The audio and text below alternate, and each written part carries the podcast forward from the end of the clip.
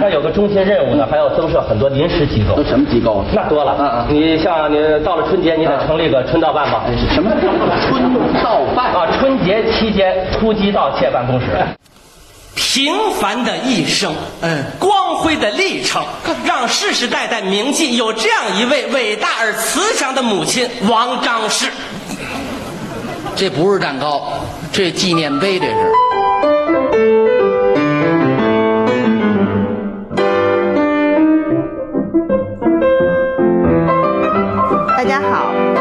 收听《七四五条》，我是今天的主持人小静。我是杨明，我是捕头。嗯，首先在今天节目的开头，感谢所有《七四五条》的听众喜欢我们的这个笑谈系列。相声两个弄潮儿不是有这么一句话吗？只要能给大家带来欢乐，那是我们最高兴的事儿。如果我们说了半天您不乐，那我就下去隔着您。啊，一说起这段相声，有一位消失在舞台上许久的相声演员被我们想起，他就是牛群老师。今天我们这一期就来聊一聊这位不走寻常路的相声演员。嗯嗯，首先我们记得牛群、冯巩是春晚的一对经典的搭档，他们的相声作品曾经十二年登上春晚，是名副其实的春晚霸屏组合。呃，我们这个节目按照惯例呢，先由郑捕头老师向我们介绍牛群本人以及牛群、冯巩的相声风格。哦，行，我大概来说说哈。呃，我们这个笑谈喜剧人系列呢，就开始聊的几期都是说的是小品演员，包括宋丹丹呀、赵本山呀，包括陈佩斯。这次终于聊到相声演员了，因为我本人是非常喜欢相声的。不过我得先纠正一下小金刚才说的哈，就牛群他并不是比这个冯巩多一次，冯巩是早在一九八六年就登登上春晚了，他比嗯牛群是早两年的。而且你看，这两个人不再合作之后，冯巩登上春晚的机会比牛群就多很多哈。呃，不过相对于冯巩呢，他的老搭档牛群，呃，如今知道他的人确实不是那么多了，起码熟悉他的人不是那么多，不像那么熟悉冯巩那样熟悉他。我就大概来介绍一下哈。牛群，他是一九四九年生于天津。他是共和国的同龄人，也就是说，他如今已经是年过古稀的老人了。这个其实想想有一点儿，有一点儿不太，呃不太好接受，对吧？就是当时那么生龙活虎一个人，现在已经七十多岁了，是一个老人。对，他十几岁参军之后，成为部队的文艺的活跃分子。他是在部队先演快板，后说相声，慢慢说出了名堂。在部队期间，牛群创作和表演了不少相声，包括威胁、驯夫等等。一起表演的搭档先是赵福玉，后是李立山。牛群的师傅是相声名家常宝华，也就是说，牛群属于文字辈儿的相声演员，和马季、侯耀文属于一个辈分儿。全国观众最早熟悉牛群，就通过1988年的春晚，他和李立山一起表演了相声《巧立名目》，也是从这一年开始，就是说春晚之后，牛群就慢慢的和冯巩开始合作了，而且对在1989年的春晚。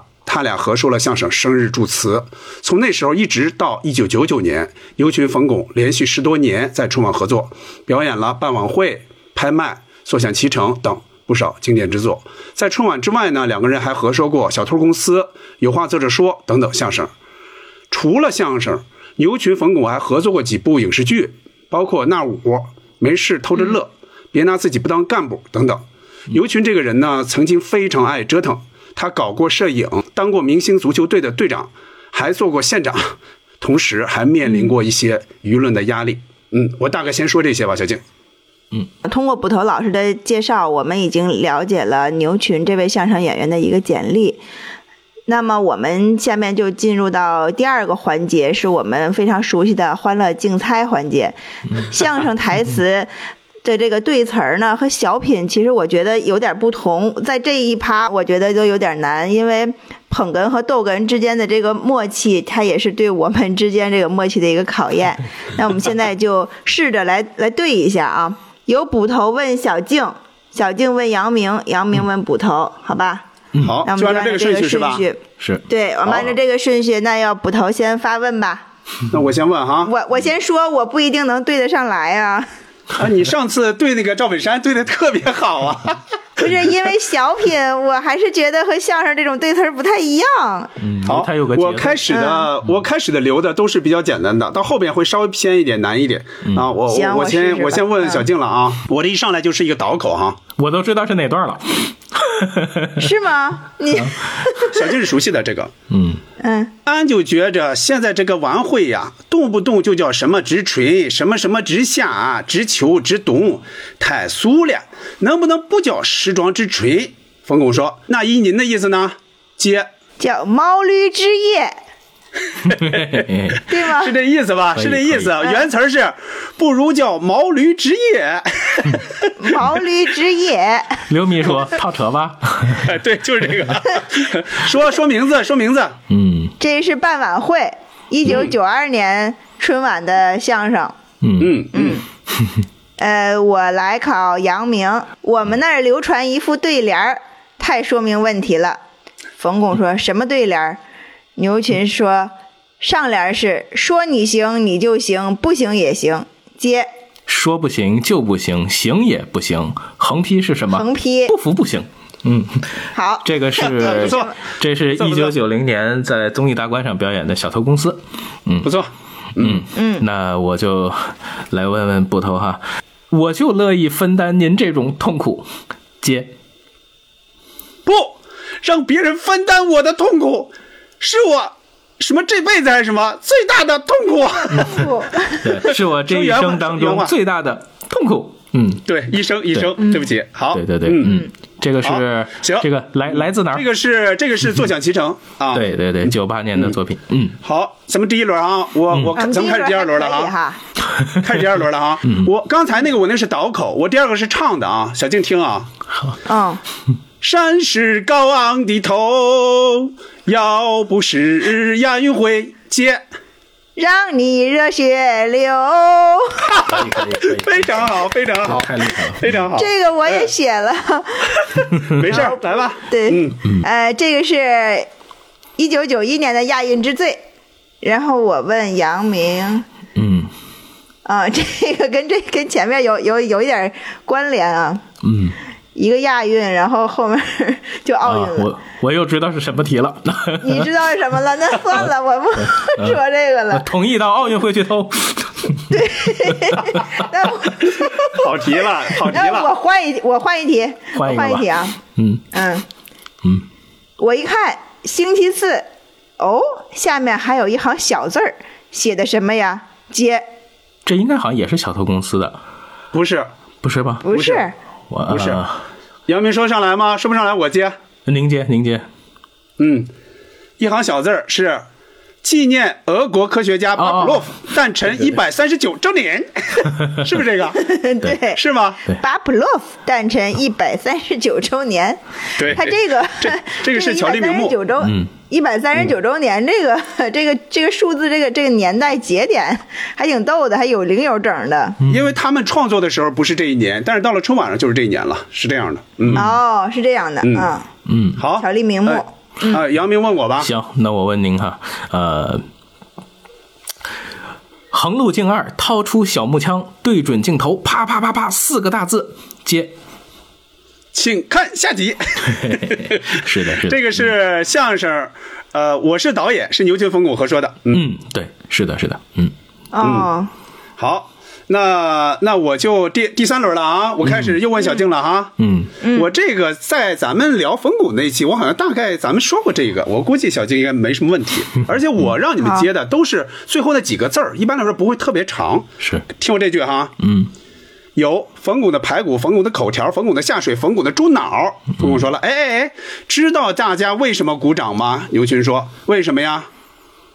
冯巩说：“大家想问呐，接。有牛群的百叶吗？是吧？非常棒，一个字儿不差非。常棒，嗯呃，这个是不是点子公司呀？这是拍卖冯巩的名字，拍卖的冯巩的名字嘛。哦，呃，卖对对对，拍卖冯巩的名字，然后说到了有冯巩，啊对对对对对把这个名字，好像把这个名字他呃被被别人买走了之后，你就不能用了嘛，对对对嗯嗯好，往下走吧，小静。刚才有虫的，哎，我我我这我这个没题和刚才捕头问我的有一点重啊，嗯，没关系，嗯，来吧，嗯，你比方说这边站着牛群，那边站头猫绿，第二天各大报纸头头号新闻接。我再说一句，嗯，改革出现新气象。牛群他换了新牛，哎冯巩他换了新搭档，还是牛群换了新搭档？牛群换牛群牛群啊，牛群换了新搭档。对，这个是办晚会，啊，对，嗯对也是办晚会。跟捕头玩一个，来一个就是跟对口词一样的哈，在哪儿吃的呀？光顾聊天了，谁知在哪儿吃的？那跟谁聊呢？光顾聊了，谁知道跟谁聊了呀？那聊的什么呀？呃，光顾聊了，谁知道聊的什么呀？这个是这个是一个相声的开头，呃，这个是不是他俩最后一个相声啊？在春晚上？呃，九九年的瞧这俩爹，嗯，对，啊，那就一上场一那就是他俩最后一个相声，有点像热场，这还挺有气氛的对，一个。这是他这是一个开头，，对，嗯嗯。是，嗯，好，那接下来就是第第四个问题了啊，因为我我准备的比较多哈，嗯。我这个到现在没有重的，之前的每一次都有重的，这次还没有。呃，我来问小静哈，嗯，这个作品刚才是出现过的，我做一个提示哈。火车跑得快，全凭车头带，干部带了头，小偷有劲头，小偷没领导，肯定偷不好。接，不知道了，想不起来。杨明，杨不是，偷的少，就是跑不了。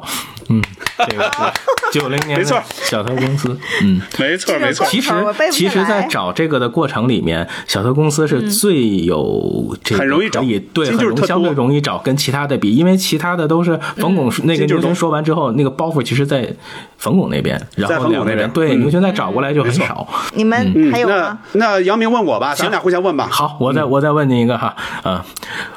哎，我真是够了！为了偷这点东西，整天窝窝囊囊、抠抠搜搜、战战兢兢、偷偷摸摸，活得一点都不潇洒，真是后悔，我怎么当上小偷了？哎，你明白了就好。接，还不如拦路抢劫呢。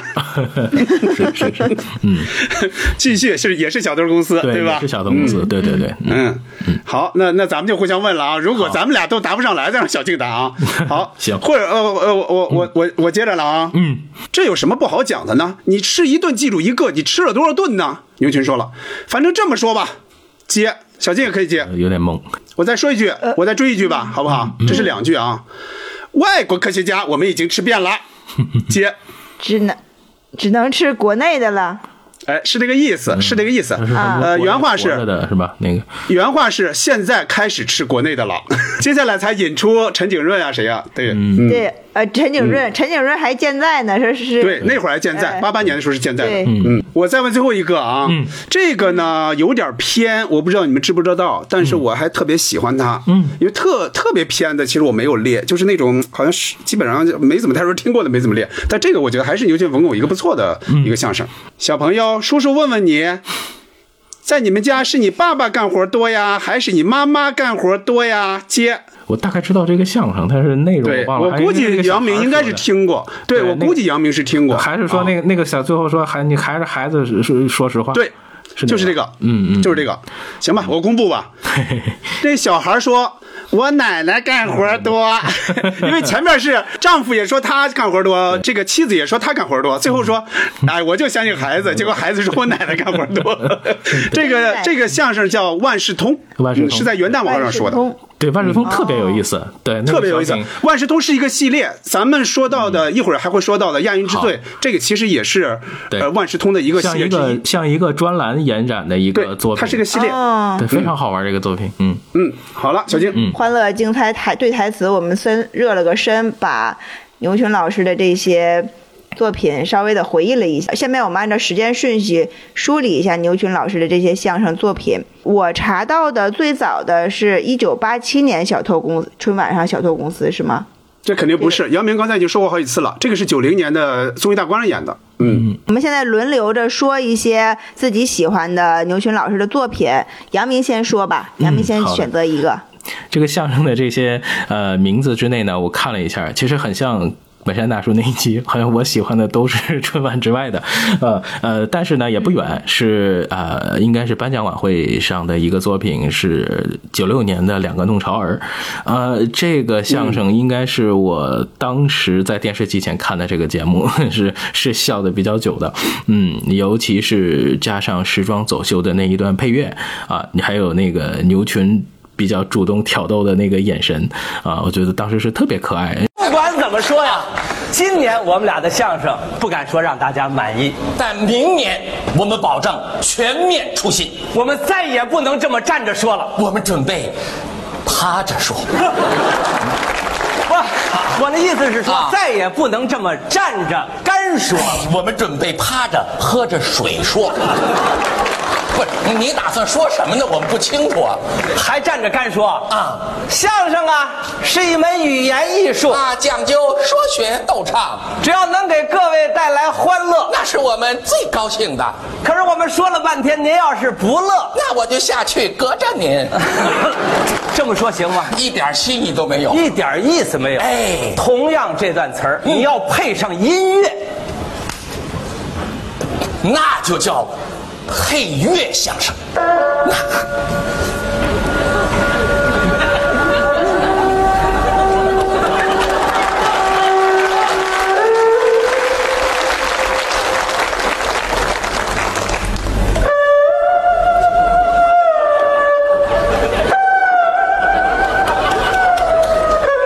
相声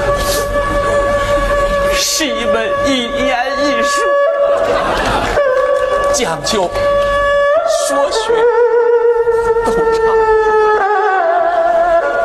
能给大家带来欢乐，那是我们最高兴的事儿。如果我们说了半天您不乐，那就跟我们一块儿哭吧。整个的节目就非常非常放松，而且在前面的这个调侃里头，刚刚颁过三等奖，两个人特别开心，说：“哎呀，这个三等奖没我们、啊！”然后牛群一顿，呃，方广老师一顿批，说：“这叫什么话，是吧？二等奖没有，咱俩在高兴。”呃，就是呃这一段就是模特相声可能是最出彩的部分，有点像呃王天祥和李增瑞 先生那个节目的那个气氛，就是呃在一个那样的一个轻松的环境里头表演了一个非常非常放松的节目。他们两个人的相声，很多时候其实。在当时都是在七八分钟，呃，时间并不是很长，大家听起来又有点意犹未尽。我觉得这个节奏把握的是非常非常好。呃，另外在 另外在我在找资料的时候，发现网上还有一个版本是柳岩和李伟健的一个现场版，说的也是两个弄潮儿，对，但是还是这个节目的效果是非常好。呃，小金，杨明上来就说到了一个非春晚的相相声，是一九九六年的。然后我现在嗯把时间往回拉一下，我说一个一九八八年的春晚上的相声《巧立名目》。这个作品呢是牛群老师和李立山老师合作的。呃，《巧立名目》讲的是一个科长，他想尽各种理由要申请公款吃喝的故事。为吃一顿烤鸭子呢，竟然分竟然翻出了纪念巴甫洛夫诞辰一百三十九周年。刚才我们对词儿的时候也也提到了，国外的科学家吃完了吃国内的，死了的吃完了再吃活着的。引告，幕后。不不不，这这这这稍等，稍等，稍等，稍等。刚才您这领导后边这是什么？两个点啊，两个点，幕后。感觉是标点符号。为了姐姐群众肚子里的油水问题，啊！这个提法是不是欠妥呀？哎呀，这个欠妥都提不到，胡说八道这是。呃，哎，不要着急啊，理由总是有的啊。怎么办呢这呃吃烤鸭是不是啊？吃烤鸭呀烤鸭，把这个鸭子烤的焦黄焦黄的，咬一口滋滋冒油。吃烤鸭嘛，咱们中国人是最爱吃烤鸭的了，中国人干嘛？这外国人他也爱吃烤鸭，外国人也爱吃烤鸭。那可不是嘛。嗯，嗯，那这个烤鸭里面，它就有一个呃世界和平问题。世界和平问题报告这样写：怎么写呢？领导幕后。他这句倒熟。为了促进全人类的大团结，为了保卫世界和平，我们急需吃一顿烤鸭。什么？不不，科长，我在当时这个那两年，国务院三令五申严禁公款吃喝的时候，这个相声的讽刺意味非常的深远，并且“领刀冒号”这句话几乎是成为了当时最早的在春晚生成的流行语。但是我觉得值得注意的是，从这一个作品往后往后一年的春晚开始，风向标就有所改变了，就是纯粹的针砭时弊。慢慢的消失了，后面大家所听到的大多数是一些呃家长里短的国家大事啊、改革大潮，就是听起来像是对社会变革的一种奚落，其实是对社会变化的一一一种歌颂，以至于后来主题越来越不鲜明，到后来就是牛群、冯巩他们，我我感觉他们好多作品都是两人说了半天，又好像什么都没说，所以这个巧立名目，嗯。不知道还有多少听众记得这个相声，特别值得被大家记住。在用用这段相声里面的一句话形容呢，什么什么叫好相声？生动活泼、新颖实惠，看得见、闻得着，有嚼头、有回味。下次活动还想参加，就是说这样的好相声真的是看了还想再看。嗯，你们有有没有对这个相声有一些值得回忆的地方呢？嗯嗯，我来说说这个巧立名目哈，啊，它的作者最早不是李立山，李立山看到的时候，呃，他还没有就是说完全起来，就是他是看到了这么一个东西，但是他觉得这里边毛病很大。李立山是参与了后来的修改，就最早是牛群和另外一个军队的作者他们一起写的，而且最早这个相声也不只是讽刺大吃大喝，他还有好几番儿。这个杨明和我，我们曾经当面采访过李立山老师，他也跟我们说起过这个相声的一些创作的过程。比如说，除了吃烤鸭，还有买轮椅，就是那个人的小保姆，他们家的小保姆腿摔断了，要买轮椅，结果就全全科报销。其实原来这个相声说的是全处。但是到了春晚之后就改成科了，就往下降了一级，全科报销，一人买了一个。哎，有一个人呢，他他是丈母娘死了，丈母娘去世了，买了个骨灰盒，结果这个也一人买了一个，也报销了。有人还用来盛茶叶。最后一番呢是植树，但是这些人买的东西都不是植树用的东西，都是旅游用的产品，比如说什么鱼竿扎蛤蟆的签子、太阳镜、橘子汽水什么所有的东西买了一大堆，最后吃吃喝喝完了，说准备植树吧，哎，才发现有一样东西没买，挖坑用的铁锹，这个没买啊。所以这个其实它的讽刺性，你想想，讽刺性是极大的。就是我今天就录节目的当天，我还听又听了一遍，他他是讽刺性非常非常大的。呃，到了春晚上呢，春晚剧组只给了他八分钟。而且时间放在了十二点敲钟之后，但是没有想到，就是这八分钟，这个作品的影响还是非常大。即使删掉了那么多这么讽刺性强的作品，在春晚上其实也是不常见的。小静刚才也说到这一点了啊。嗯。呃，杨明那个两个弄潮儿呢，那个我是当时是看过，后来看过那么一两遍吧。我就记得他是，反正就是春兰杯，我最喜爱的春晚节目里边。他那里边演的形式上就是一个大的变化嘛，就是又开始配上一个二泉音乐那个音乐，后来就开始走模特步。对，印象最深的确实是他们那种就是模仿专业模特那个神态，是是很给人一种一种喜感的。对，是，对，就包括就是牛牛群说完那句什么。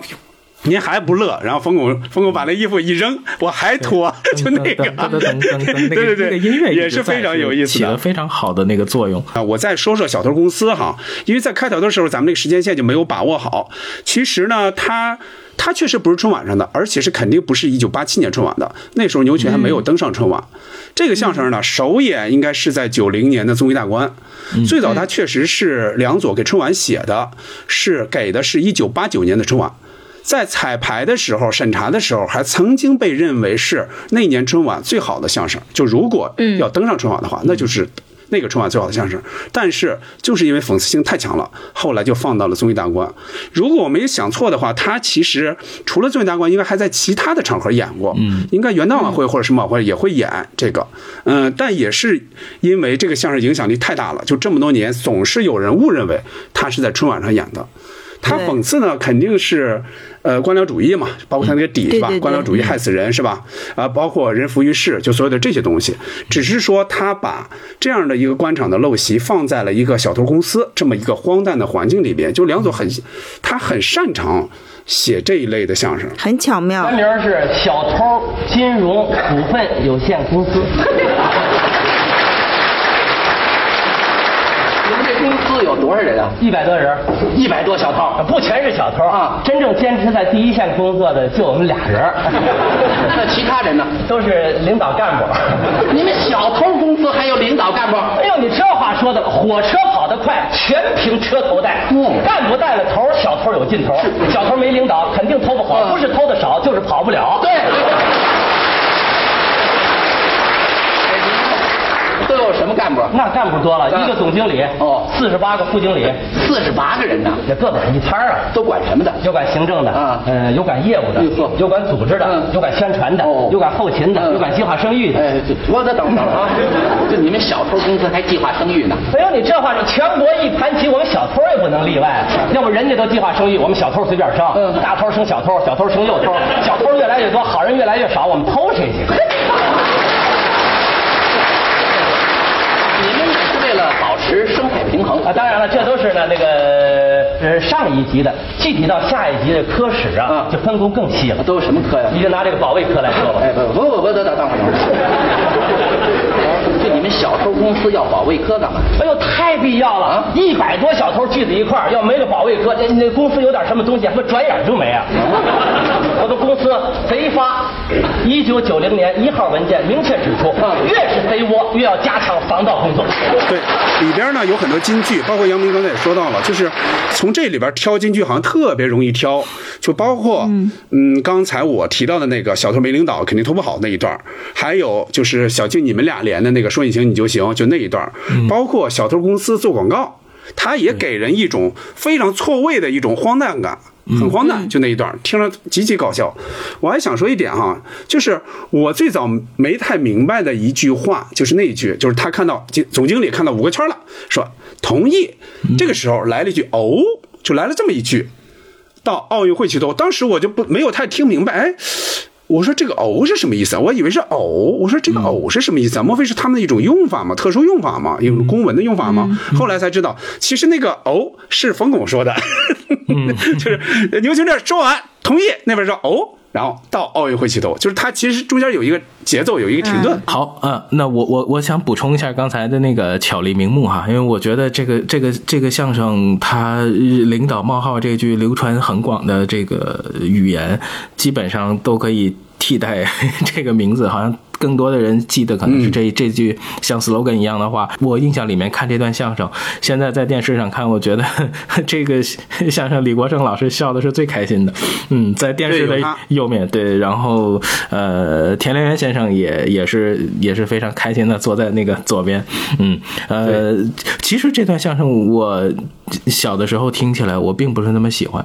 因为我有很多东西听不懂，嗯，呃，而且就是它的很多的导口，嗯，我我听起来就是会 音频上现在看那个声波可能会比较会比较高，啊、就是内容我实际可能很多我都找不到这个节奏，这个是我我听这段相声，呃，这么多年，当然我们听李立山先生去讲这一段的时候，我慢慢的去了解这些内容，包括现在结合我能感受和体会到的一些像，呃，这个里面讽刺的东东西，我能慢慢才能体会到啊，可能这个后知后觉的比较晚。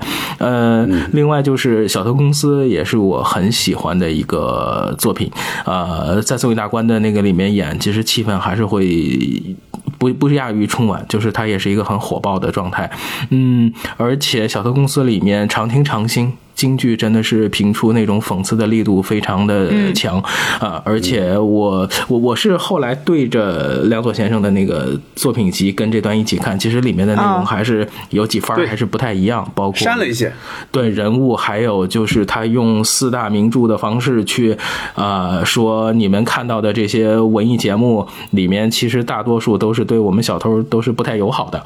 嗯，对说你们那些里头，你那里头不是让人逮着，就是让人打死，而且我们这节目都是正面的去塑造他的形象，用四大名著的一些桥段去隐喻，我觉得这是非常好玩的，而且里面涉及到一个就是 这个关于这个知识竞赛的奖杯，说说我们这是三只三只手上面对三只手上面一太阳，然后你这还透出诗意来了 啊！我觉得这些其实内容是非常好的，呃 呃，精简过之后，呃，现在听的这个版本，而且好像是也能听到好几个版本，就是变化不大了。呃，我这个作品现在听起来非还依然是非常非常过瘾，而且很非常符合当下的这种感觉。呃，那我我再说说这个是一个相声是生日祝词，这个其实是我在广播里听到最多的一个段子。呃，嗯，因为当时。大部分的时间其实都是听，但是我发现牛群老师的表演。呃其实是非常强，而且很多的相声，我觉得应该是先看表演，然后加深那个印象之后再听。我觉得很多笑料是更多。嗯、它里面调就是各种调侃到跟丈母娘之间的关系，前天，嗯我丈母娘过生日，我说挺高兴的，大伙儿都祝完酒了，我说我也说两句吧。你怎么说的？妈妈，今天在这大喜的日子里，嗯我有很多话要说，但我只说一句，哪一句？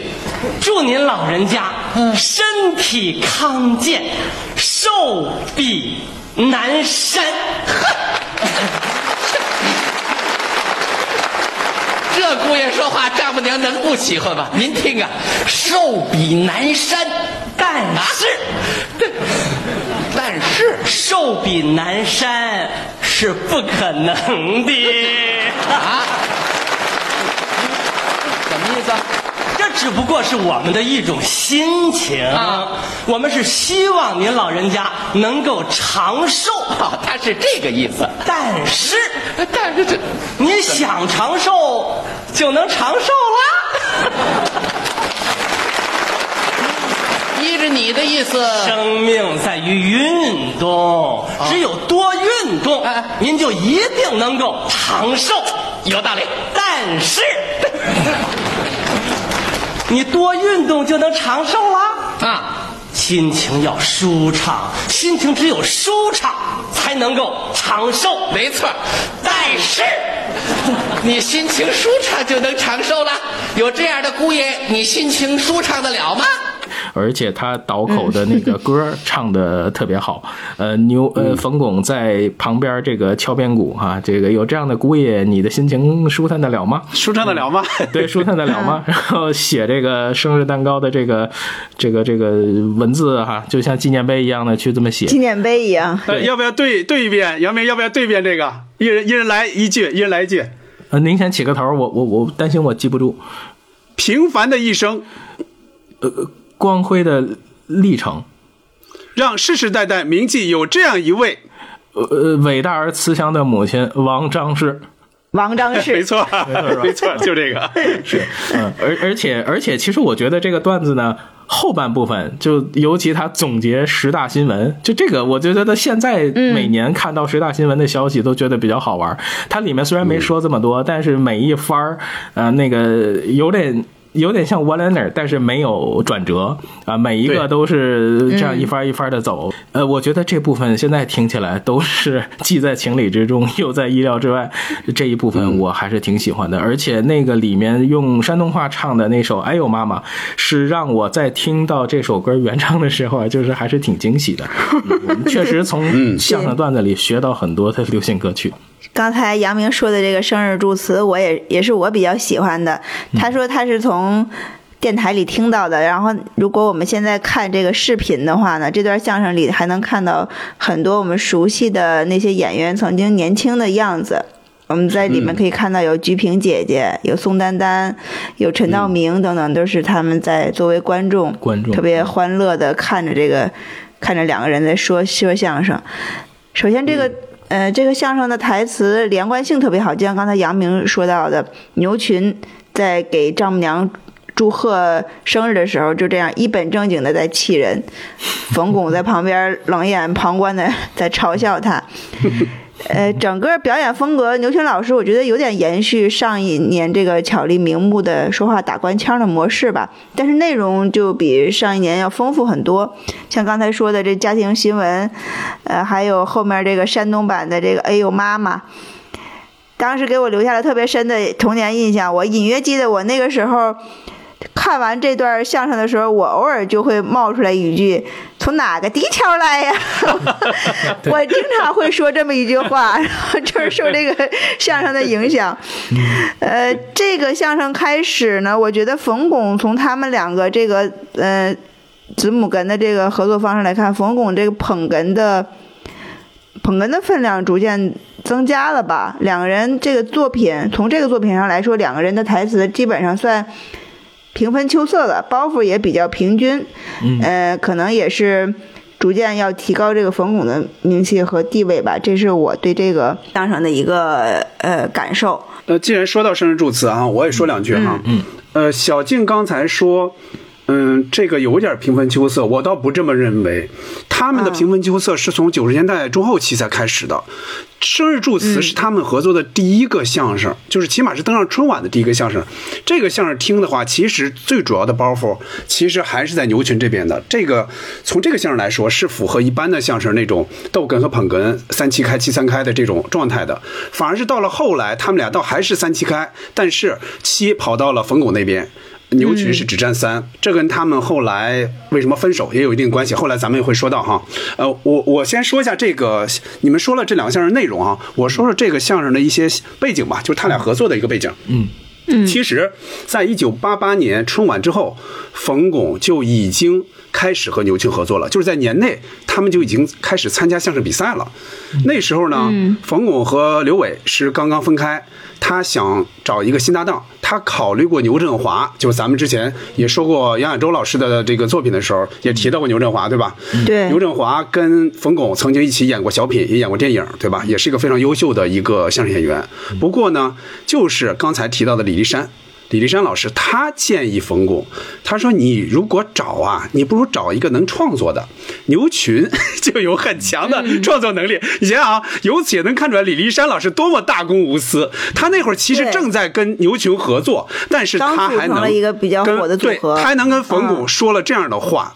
所以后来冯巩就找了牛群，两个人一九八八年就已经开始参加相声比赛，而且那年还一起演了电视剧《那我》。”嗯，我先补充这些，然后我说一个比较简单的吧，我按照时间顺序吧，因为我哪个我都稍微点一点啊。嗯，呃，我我说一个无所适从，就是一九九零年的。嗯，这个呢，它主要的内容说的是各种不负责任的那种误导，就是媒体的各种误导。嗯。呃，今天说这个好，明天说那个好，今天说饭后就上床好，明天说 饭后就上床肯定活不长，啊、对就各种的，就有点类似于现在的一些养生节目。反正我妈就有一阵儿啊，就她在北京住的时候，她经常看，一到六点半就开始看，然后就今天跟我说这个，明天跟我说那个，我就跟她说，我说你仔细想想，她这里边很多都是矛盾的，你知道吧？就是你不要老信她，你可以当一个节目看，但不要太信她。你们想活的倍儿短吗？那就请看活对的。红对的刊物活得倍儿长，必读吧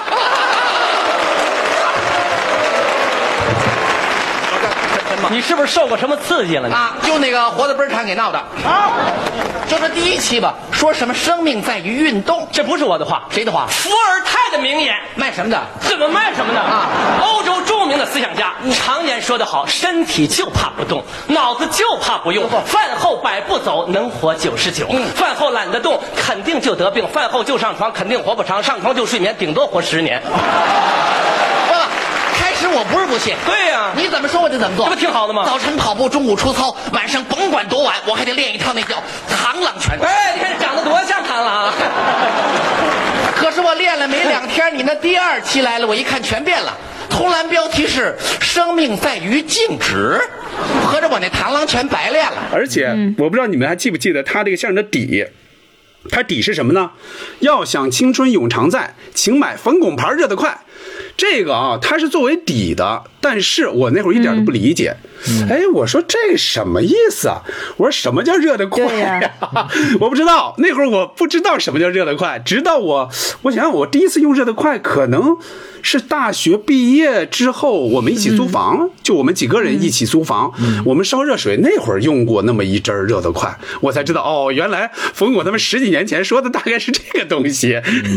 你们知道吗？你们用过热得快吗？我是上大学的时候用过热得快，我一直还问小静那水到最后喝了吗？一个长一个长的杆儿嘛，插到暖水瓶里，插上电，这水就烧开了。对，其实其实是那个出过很多事儿，那会儿媒体老报道出过很多事儿，它太简易了，而且是老接触水，它是非常容易连电的，容易引引发火灾。而且过去暖壶是是那种形式的，就是它没有任何保证，就对，就是水和电，然后没错，那种加热方式就是你，而尤其拿出来，如果用了很久了，上面都是那种锈。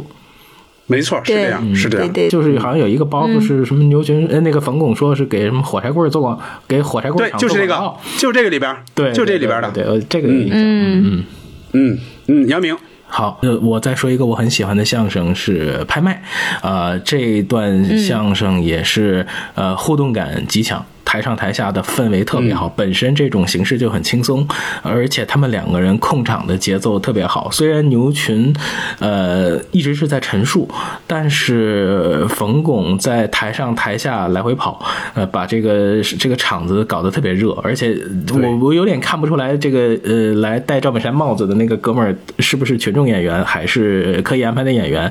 但是节奏和下意识和冯巩跟他说完一些话的表达是，他的动作语言是非常有意思的，呃，而且冯巩肯定是托，肯定是托。但是但是冯巩也非常机灵，很多话给你递过去，然后又抻得回来，又让人觉得听起来很舒服啊。呃，这，尤其是那个说到赵本山这个没有帽子，赵本山的表演会更出色啊。他说对，啊，那帽子就不值钱了。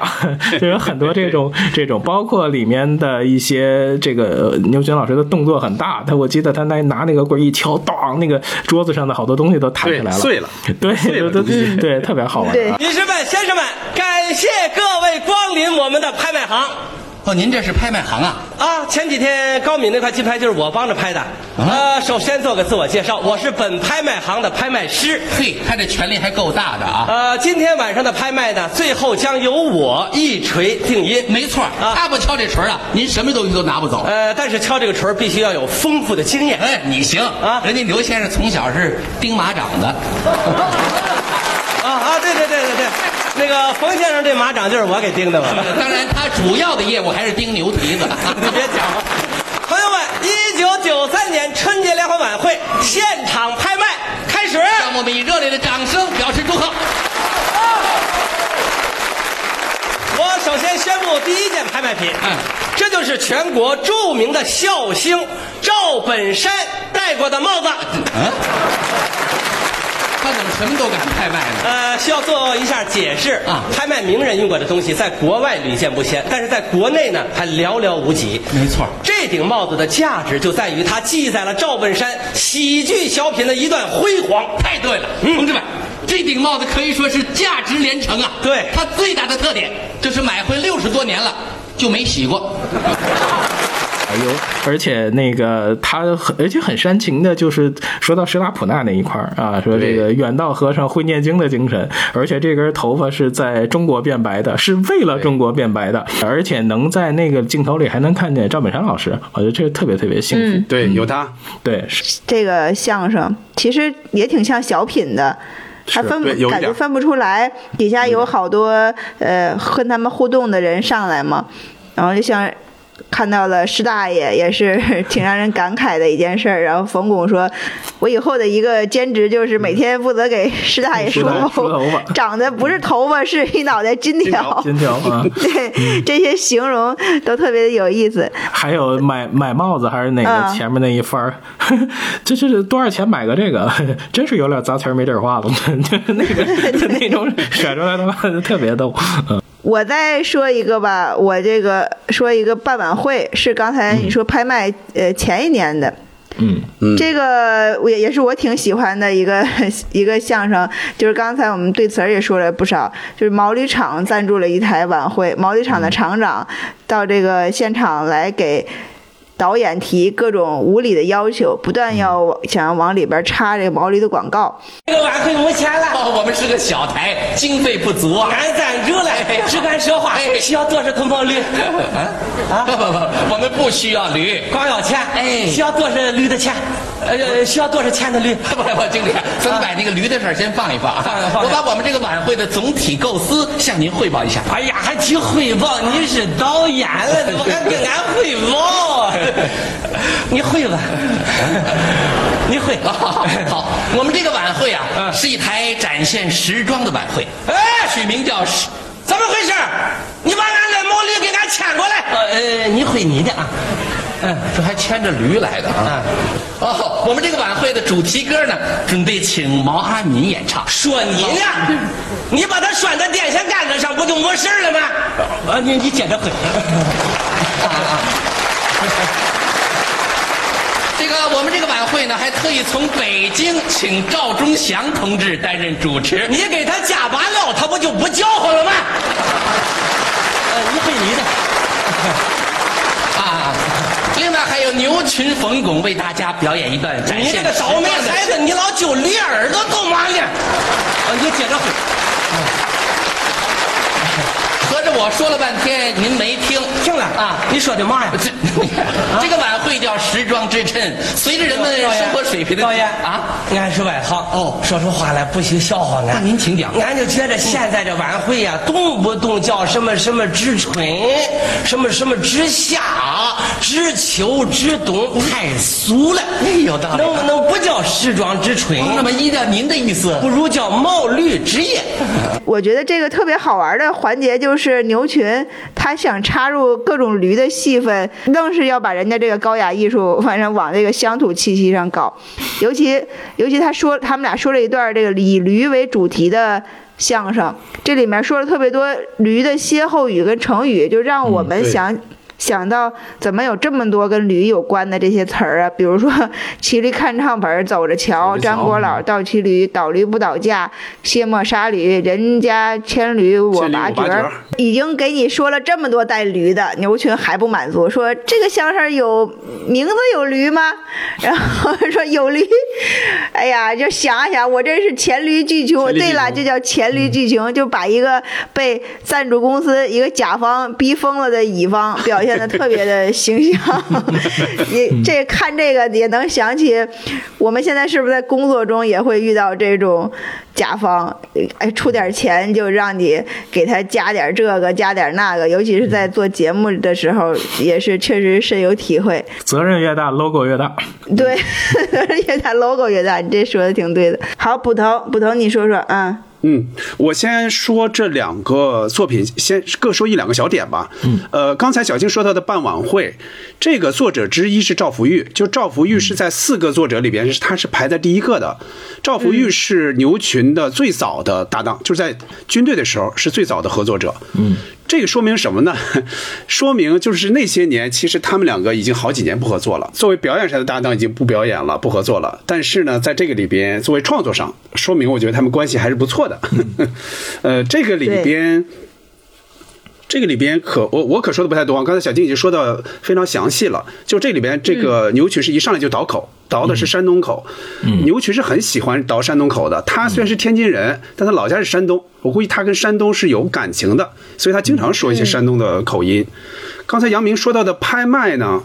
这个有点儿，确实有点像相声剧的意思，就是这两个人不是单纯的，哎，一边一个话筒摆在这个上边，直接就开始说，像之前的什么亚人之罪啊，呃，什么什么巧立名呃巧立名目不算啊，就是那个无所适从，不不像那个那么说的，这确实是一个新的一个形式。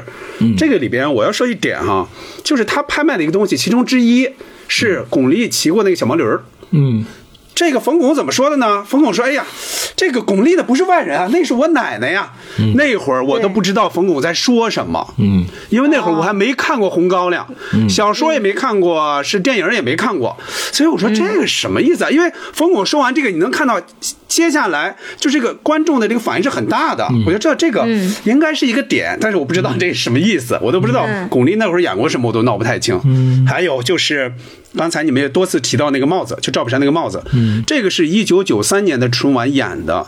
赵本山是在一九九二年确实遇到过一次车祸，好像是在大连，我印象中，所以这个里边就 Q 到了这一点，嗯，就是说，哎，这个，哎，这个，这个好像吓唬那那个人似的哈，这个，哎，赵本山出车祸可是戴的这个帽子啊，哎，接下来就说，所以他才遇难成祥嘛，逢凶化吉嘛，所以这是幸运的帽子，哎，又给转过来了，大概是这样。我我是对那个段子里头有个特别含糊的包袱，就我我重看的时候也也没太听清，就是说我什么塞个塞个药丸子，然后这边一吹噗，对一吹那个驴药不吃，然后后面那句就是你就试了，驴要一出气儿，驴要出气儿，那你就吃了啊？对呀、啊，对，是是吃了还是试了？我就是那块总是含糊，对对对，但是我我没觉得它是个什么包袱哦，是个小包袱吧，就相当于相当于你是给驴喂药嘛，结果驴给你喂了药，明白 这个点。明白明白我说一下一九九一年的他俩在春晚上的相声，就是《亚运之最》。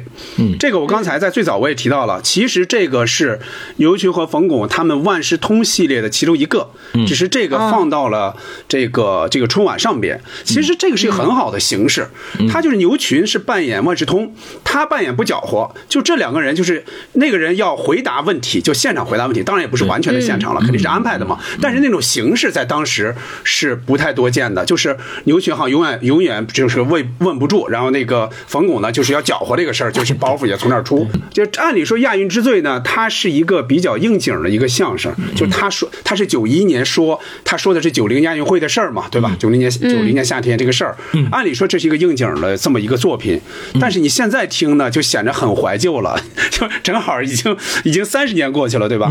而且里边你们记不记得就那里面有一句话，对，让人有些感慨的，就是他采访做三面小旗子的那个厂长，说你们为亚运会做了那么多的贡献，而且还赚了钱发了财，你能谈谈感想吗？那老板怎么说的？说哎呀，感想挺多的，千言万语汇成一句话，什么时候办奥运会啊？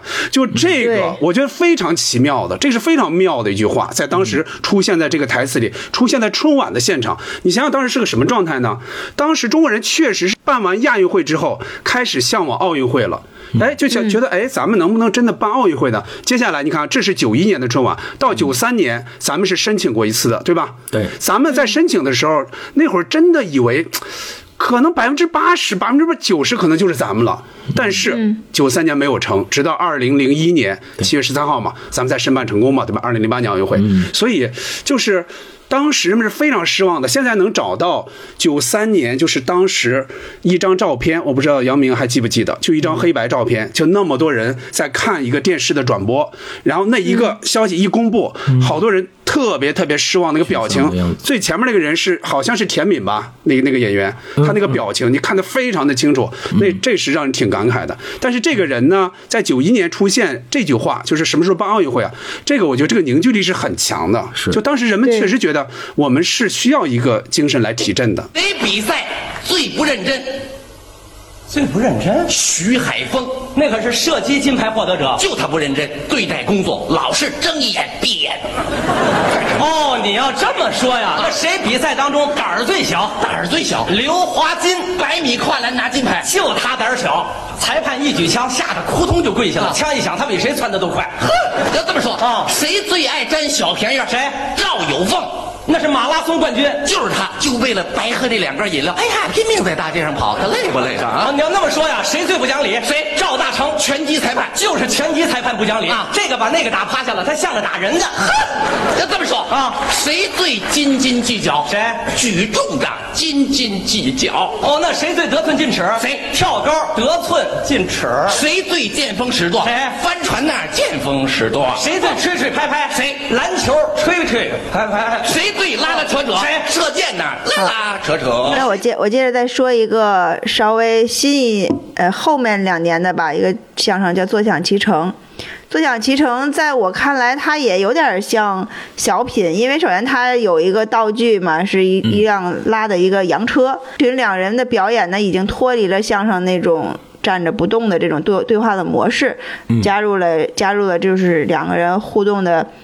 拿一个道具来互动的表演，可能跟当时是不是？呃我可以可以捕头帮我们解读一下，是不是跟当、当年当时那个年代相声有点走不下去了，然后需要一个相声的改革这样的一个时时代有关的？就包括我们刚才说的两个弄潮儿，也是、也也是这样的主题。它本身可能没有。没有太深刻的意义，就是两个人争抢这个一个电视剧里的角色，什么心态这都是？你还别说，这出戏还真是给咱俩写的。什么戏啊？片名叫《老板与老板》。别人也演不了啊！啊你看陈佩斯、赵本山长得跟歪瓜裂枣似的，他不像老板啊。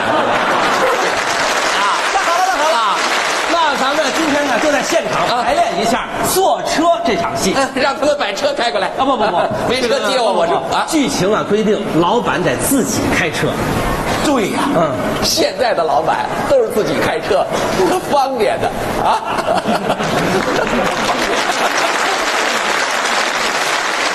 不信你找个司机，你做点什么好人好事都给你捅出去，你信吗？哦，是的。把车开上来。我真服了谢老了，他怎么知道我会开车的啊？一个原商考的本子，我正愁手眼了，没车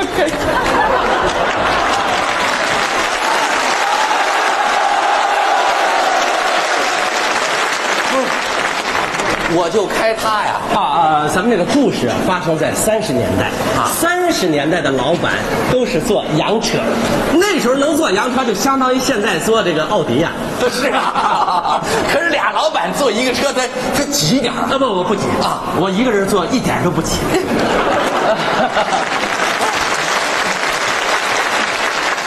那我呢？啊，你主要是负责开车，你就说拉车不就完了吗？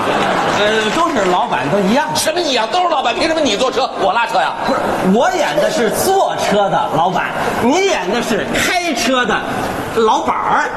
对，老板儿和老板嘛，对一呃，有人想演这个好，呃，想演这个大老板，有有人想那个就不都不想演这拉车的。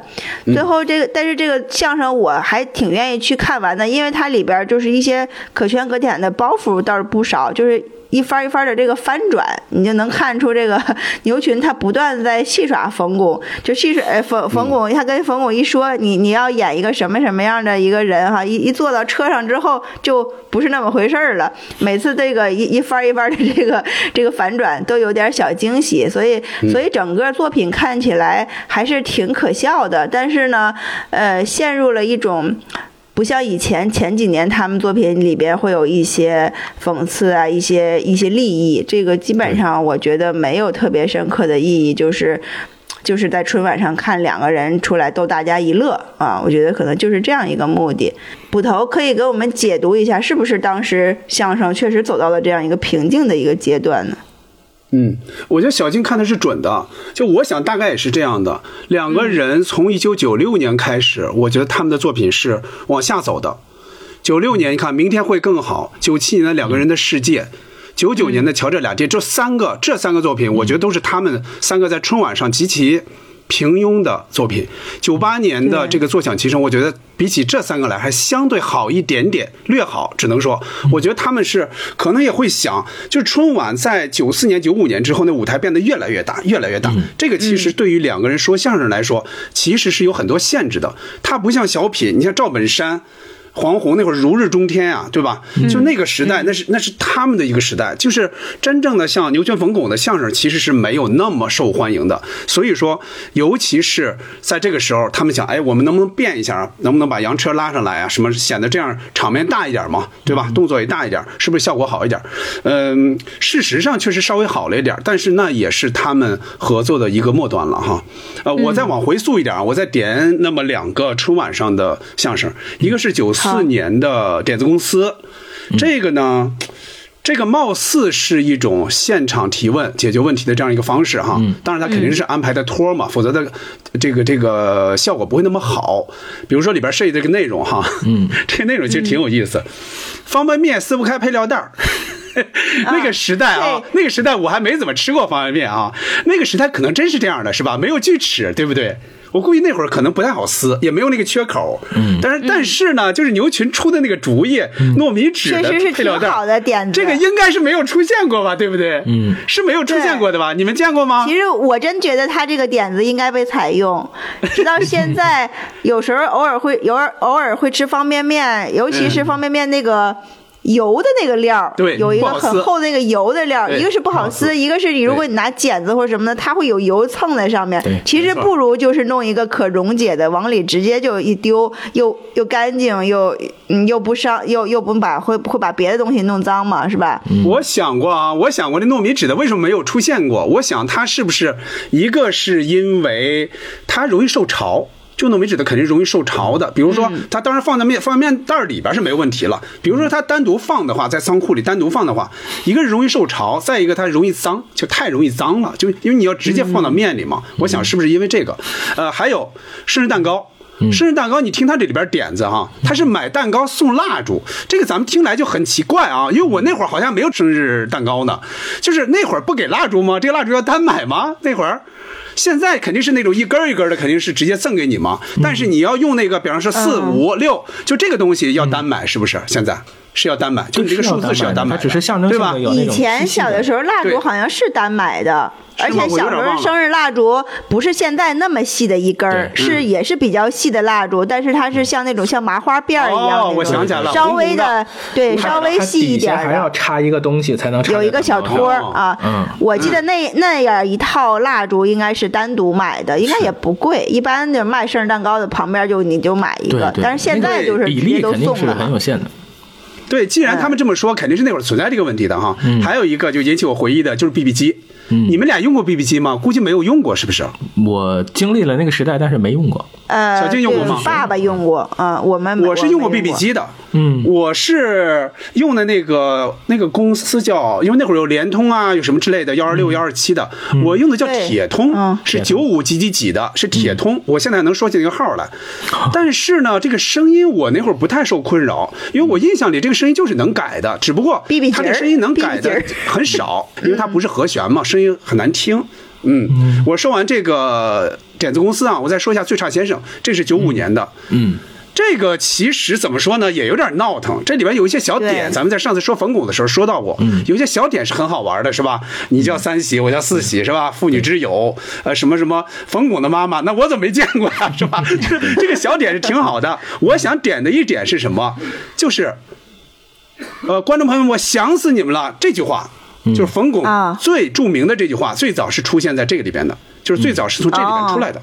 这里边出来之后，慢慢慢慢，冯巩好像找到了这么一句，就永远永远到任何地方都说嗯，啊，大概是这样。标志语言了。说完春晚的这些相声，我再说几个非春晚的作品啊。一个是卖鞋，这个卖鞋咱们曾经在聊冯巩的那期聊过，有兴趣的朋友可以去听那一期。两个弄潮儿，刚才这个杨明也比较详细的说了，我就不太说了。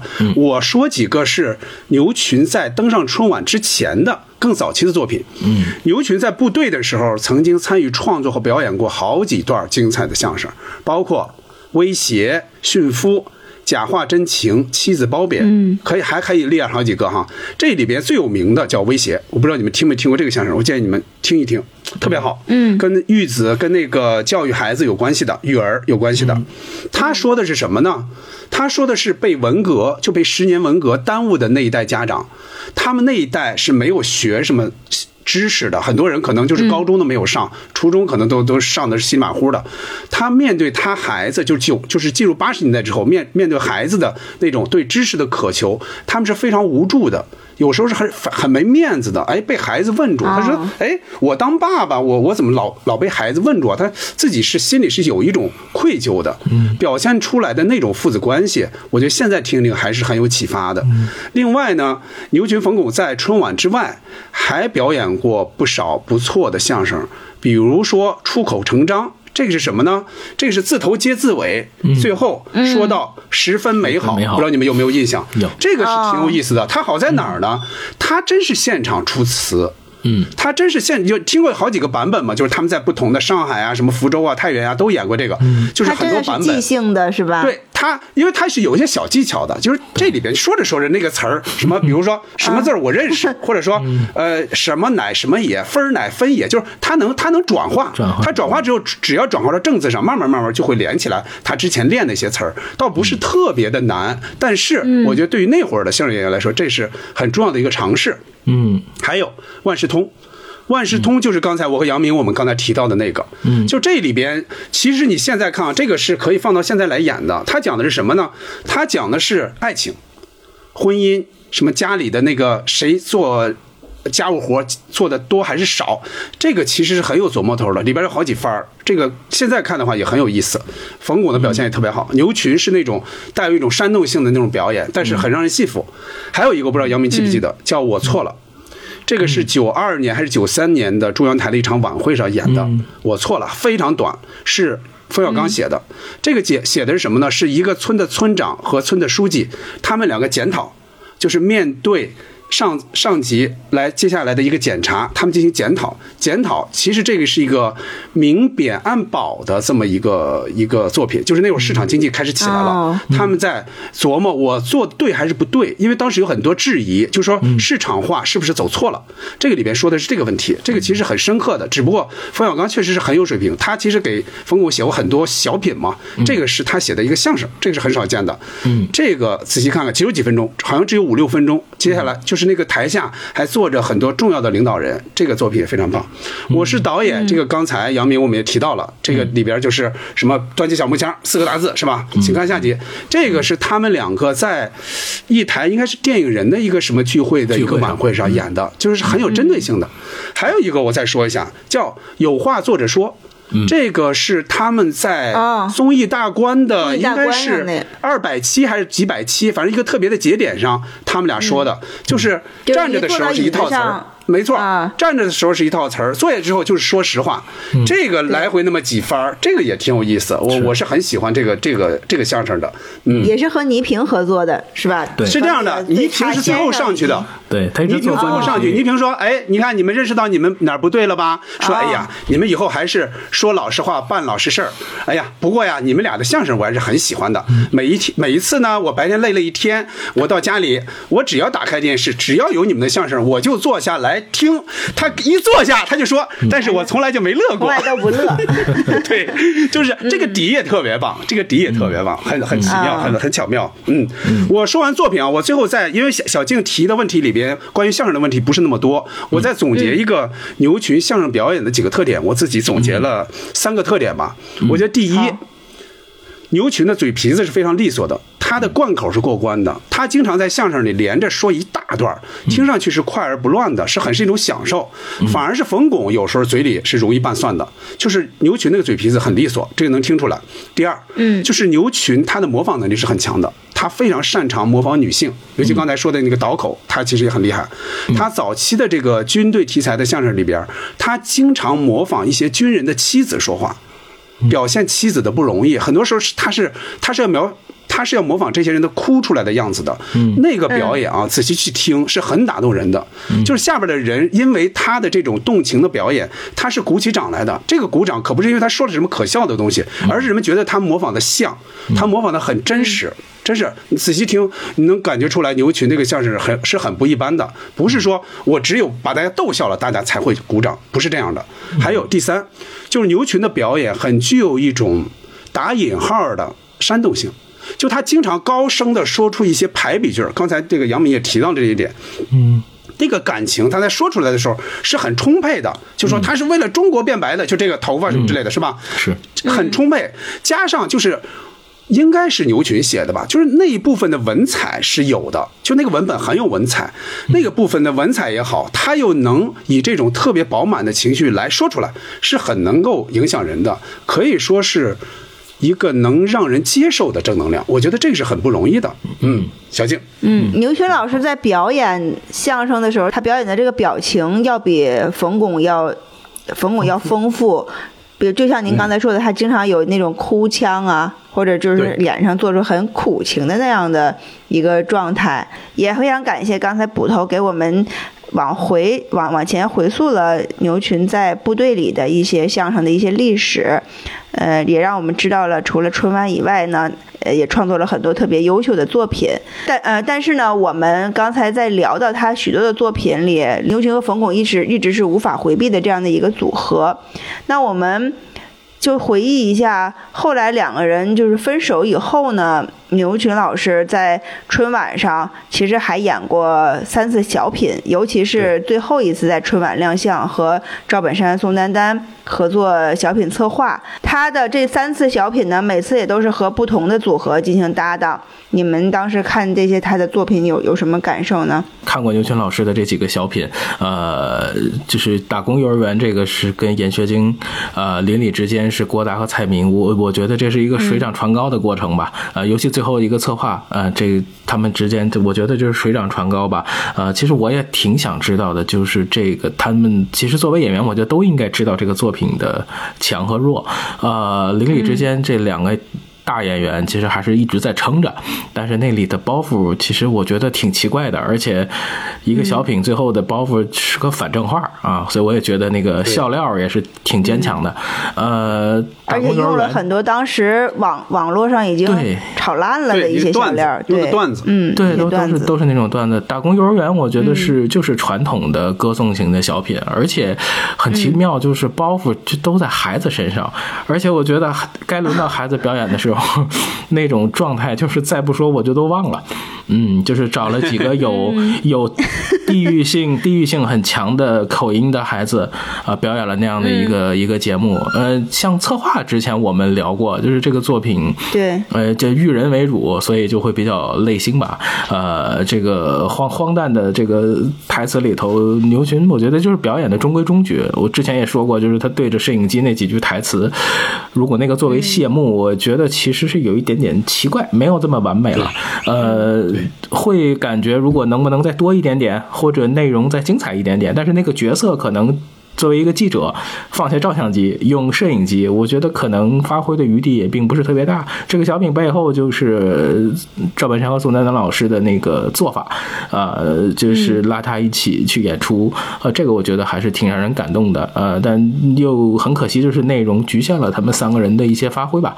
嗯，不知道以后还有没有机会能在春晚看到，呃，牛群老师，呃，而且我印象里面就是在旧曲新歌里面，他跟冯巩那样的一种出现形式，交接会有呃，个交接对，只能作为一个转场出现，而且现在年轻的演员一波一波的。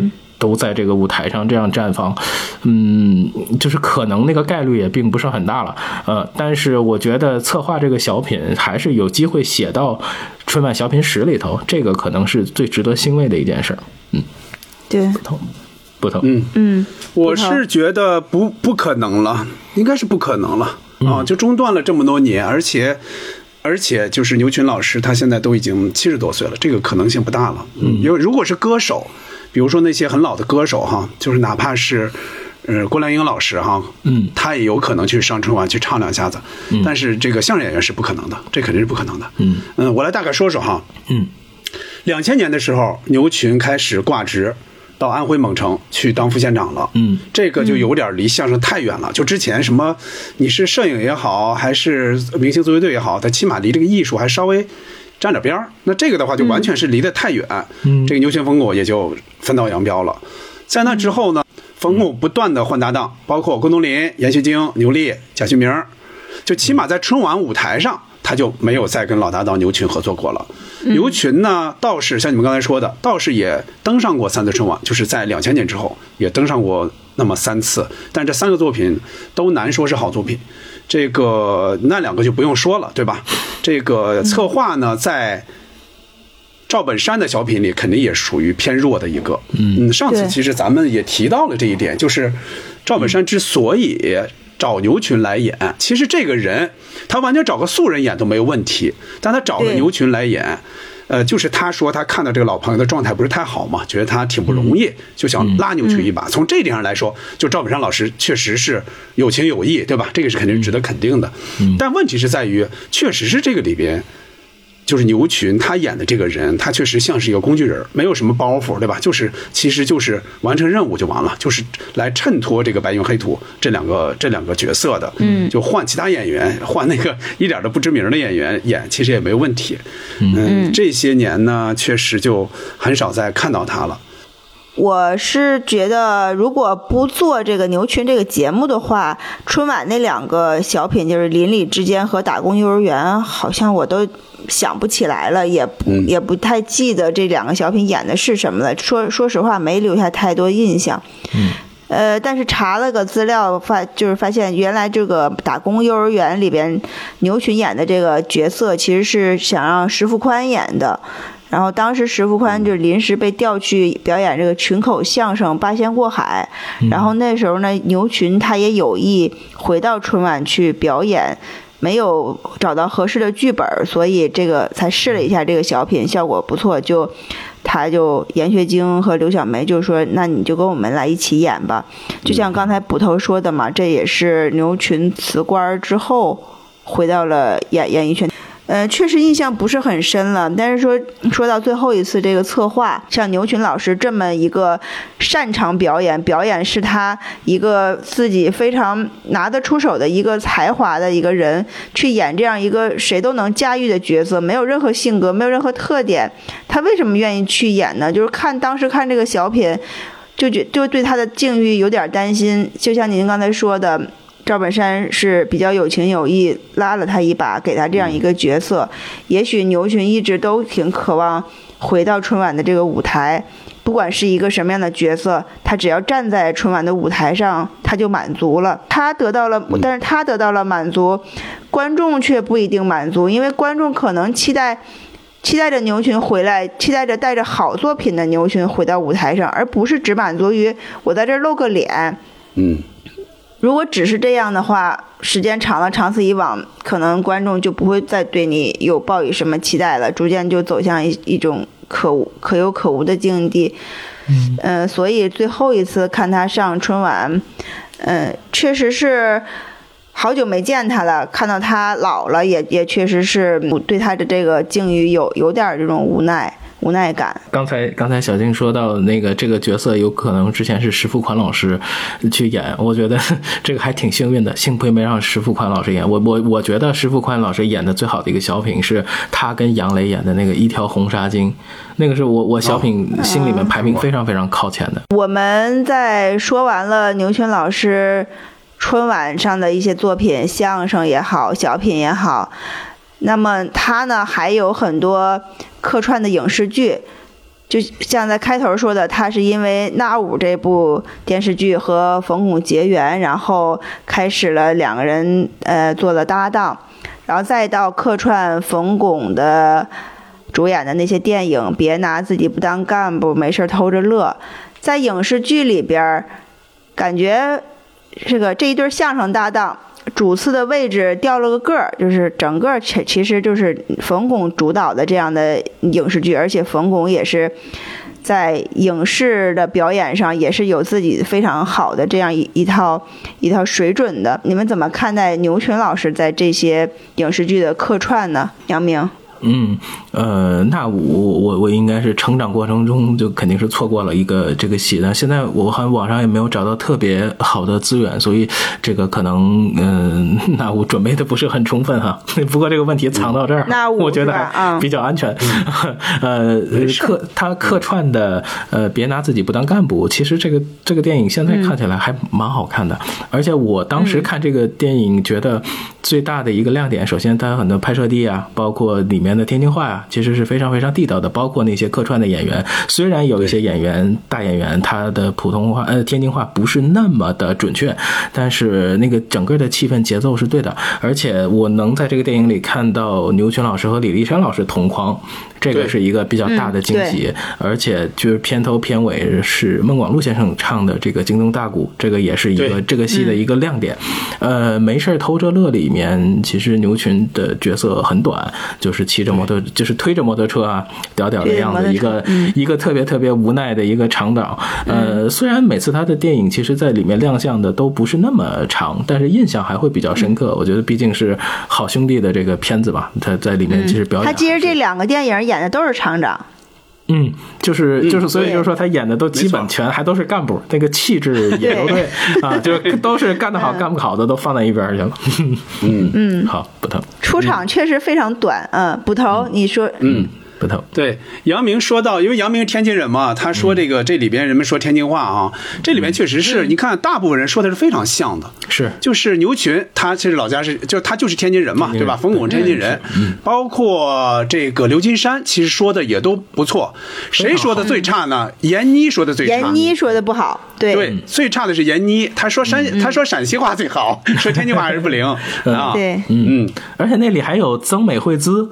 这都是现在啊，有他，有他，没错，有有有这么一回事，特别难，而且里面什么贾旭明啊，或者李明宇啊，就是冯巩后来那些搭档，包括现在很多抖音合作的人，其实都都在侯琳琳。里面。啊，对对对，侯琳琳对对。啊，我来大概说说啊，就是他的一些影视剧的表现哈，嗯，这个就像小金刚才说的，他在这个里边确实这些作品都是冯巩当主角的，就牛群是作为客串演员出现的，戏份极少，那五呢我看的也不多，这跟杨明一样。印象不太深。其实它只有六集嘛，对吧？我只知道那会儿确实有，因为我们家当时订着电视报，我是能看到是有这么一个作品的。跟这个同时代的还有一个《阿欧正传》。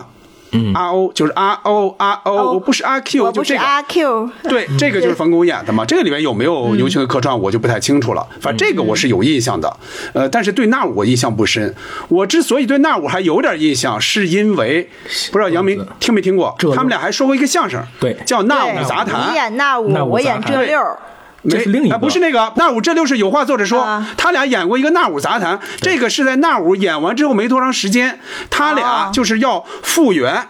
要对这个电视剧里边那些场景进行复原，其中一个最重要的场景就是那吾耍钱，耍钱赌完，把浑身的钱都赌完了，把衣服都赌完了，只穿一个小裤头，就他们要现场模仿这一段，那个现场效果是很好的。我对这个那吾的更多的印象就是来自于这个。其实这个六集的这个电视剧我倒没怎么看过。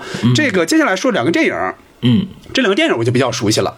没事偷着乐呢，就那个时候呢，应该是在九十年代末，这俩人拍的嘛，对吧？那会儿俩人还是在春晚合作的，所以呢，就你这么比的话，你没有太多的那种对比的感觉，反而是到了别拿自己不当干部，这个是二零零七年的电影，这个里边你就看到牛群演的这个厂长，你就会。觉得有一些感慨了，这跟之前看他们在影视剧里的一些表现是不太一样的。一方面呢，你就是能感觉到，哎，这一对老搭档合作十几年的老搭档又在一起演戏了。你尽管呢这次他不是说相声，但至少说明那时候就那个零七年，应该是冯巩非常红的时候哈，他没有忘记这个老伙伴儿。另一方面，就你也能看到另一面，就是牛群呢，因为牛群很很很早，好像头发就比较少了。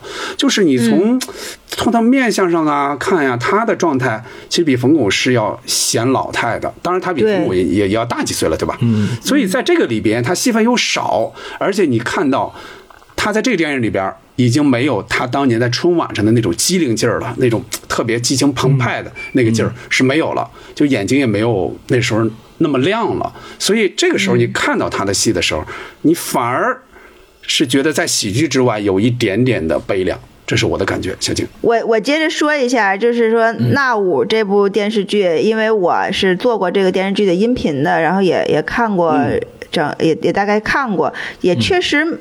没有什么太强的印象，就是牛群老师在里边客串的是是一个什么样的什么样的人，但是确实冯巩是因为出演了《那五》这部电视剧呢，在影视圈开始打出一些名气来了，他逐渐有了这种。跨界多期发展的一个趋势，而且冯巩在这个演技上。的确还是有很多可圈可点的作品的。再到再说到牛群老师呢，他也其实是多次尝试涉足影视圈。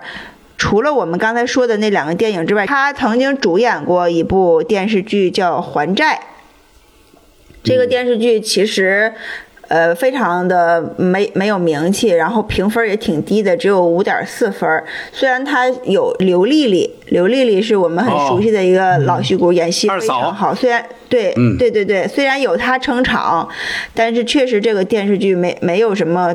没有什么影响力，也不是很也不是很好看。整个全剧的，就是牛群老师演的是一个比较窝囊的一个大哥，然后他他是一生非常的悲哀苦情，然后都在都在还债。这个电视剧的导演他讲牛群老师。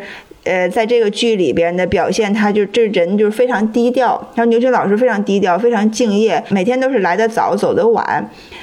呃，他他其实他当时内心背负着一个挺大的压力，就是他这个嗯，当辞去县长之后遇到的这个这个舆论的压力嘛，他还愿意演这部剧。牛群老师就是觉得他和主人公比较像，自己的事业又不成，然后老婆离开他，亲人离去，各种打击他都在压垮着这个这一个人。嗯，虽然我没有系统的看完这个电视剧，只是看了前面一小部分哈，嗯，但是我也能能感觉到当时牛群老师的这个无奈和煎熬。嗯，在回想他的这些影视作品的时候，我们觉得能拿得出来的东西确实不多，可能只是跟老搭档冯巩，呃，里边帮帮忙客串的几几个镜头，还是能引引起我们的很多的一些回忆的。呃，说说这个影视部分，还是。谈到了牛群老师那段时间的一些其实不太好的一些境遇。接着接下来呢，想说一个牛群老师能特别能拿得出手的一个本事，就是他他的摄影。他的摄影水平其实还是具有比较高的专业水准的。我们从他的镜头里看到了许许多多那些熟悉的演员那种台上台下最好的状态，还有最自然的神情。呃，这个环节呢，我们要不也请比较了解牛群摄影作品的杨明和捕头老师来跟我们详细的说一说这些背后有哪些故事吗？你们所了解的？我我知道他们他有一个当时有一个牛眼看家的这样的一个摄影展，是吧？嗯，是。那我先我先我先聊聊哈。嗯呃呃，我我首先觉得牛群老师基本就是用现在的话说，就是这个作品《牛眼看家》，不管是摄影展还是。之前之后的一些拍摄，其实给大家展示的 就是他一个非常非常强大的一个朋友圈，呃，而且他是有极强的幽默感。他的摄影风格其实影响我现在看还是还是比较深的，尤其在那个胶片的时代留下那么多的瞬间，呃。牛眼看家应该是我我是人生中的第一本摄影集，是爸妈当时在那个天津的体育中心看展之后回来，就是送给我的礼物。那个上面还有牛群老师的签字，啊，就是扬名小有存念，这个是我很珍贵的一个收藏。呃，在我看这些目录式的影集里面，都是从点。到面，然后再涉及到一个时代，呃，那里面呃，就其实是在画册之外哈，就是王文澜先生为牛群拍摄的很多照片，其实都是非常棒的，尤其就是大家看到的那个他拿着底片往上看，包括有一些对。牛群老师现场的一些照片，呃，如果说那个时候有一些。呃，摄影的意识开始收藏这些，包括用这种方式去看。那肖强老师的《我们这一代》啊，邓伟的《中国人文化人影录》，还有呃这个关跟影视多一点的彭小薇先生的面孔，对包括国外呃这种比较杂的人像，而且拍的非常好的就是呃约瑟夫卡什，他他拍了各个领域的最优秀的一群人。呃，其实我们节目里面的头图的海报，其实很多是来自于牛群老师这本书里的影没响，比如宋丹丹老师啊、冯巩丹老师嗯啊，他们那个片子里面其实都是有一种。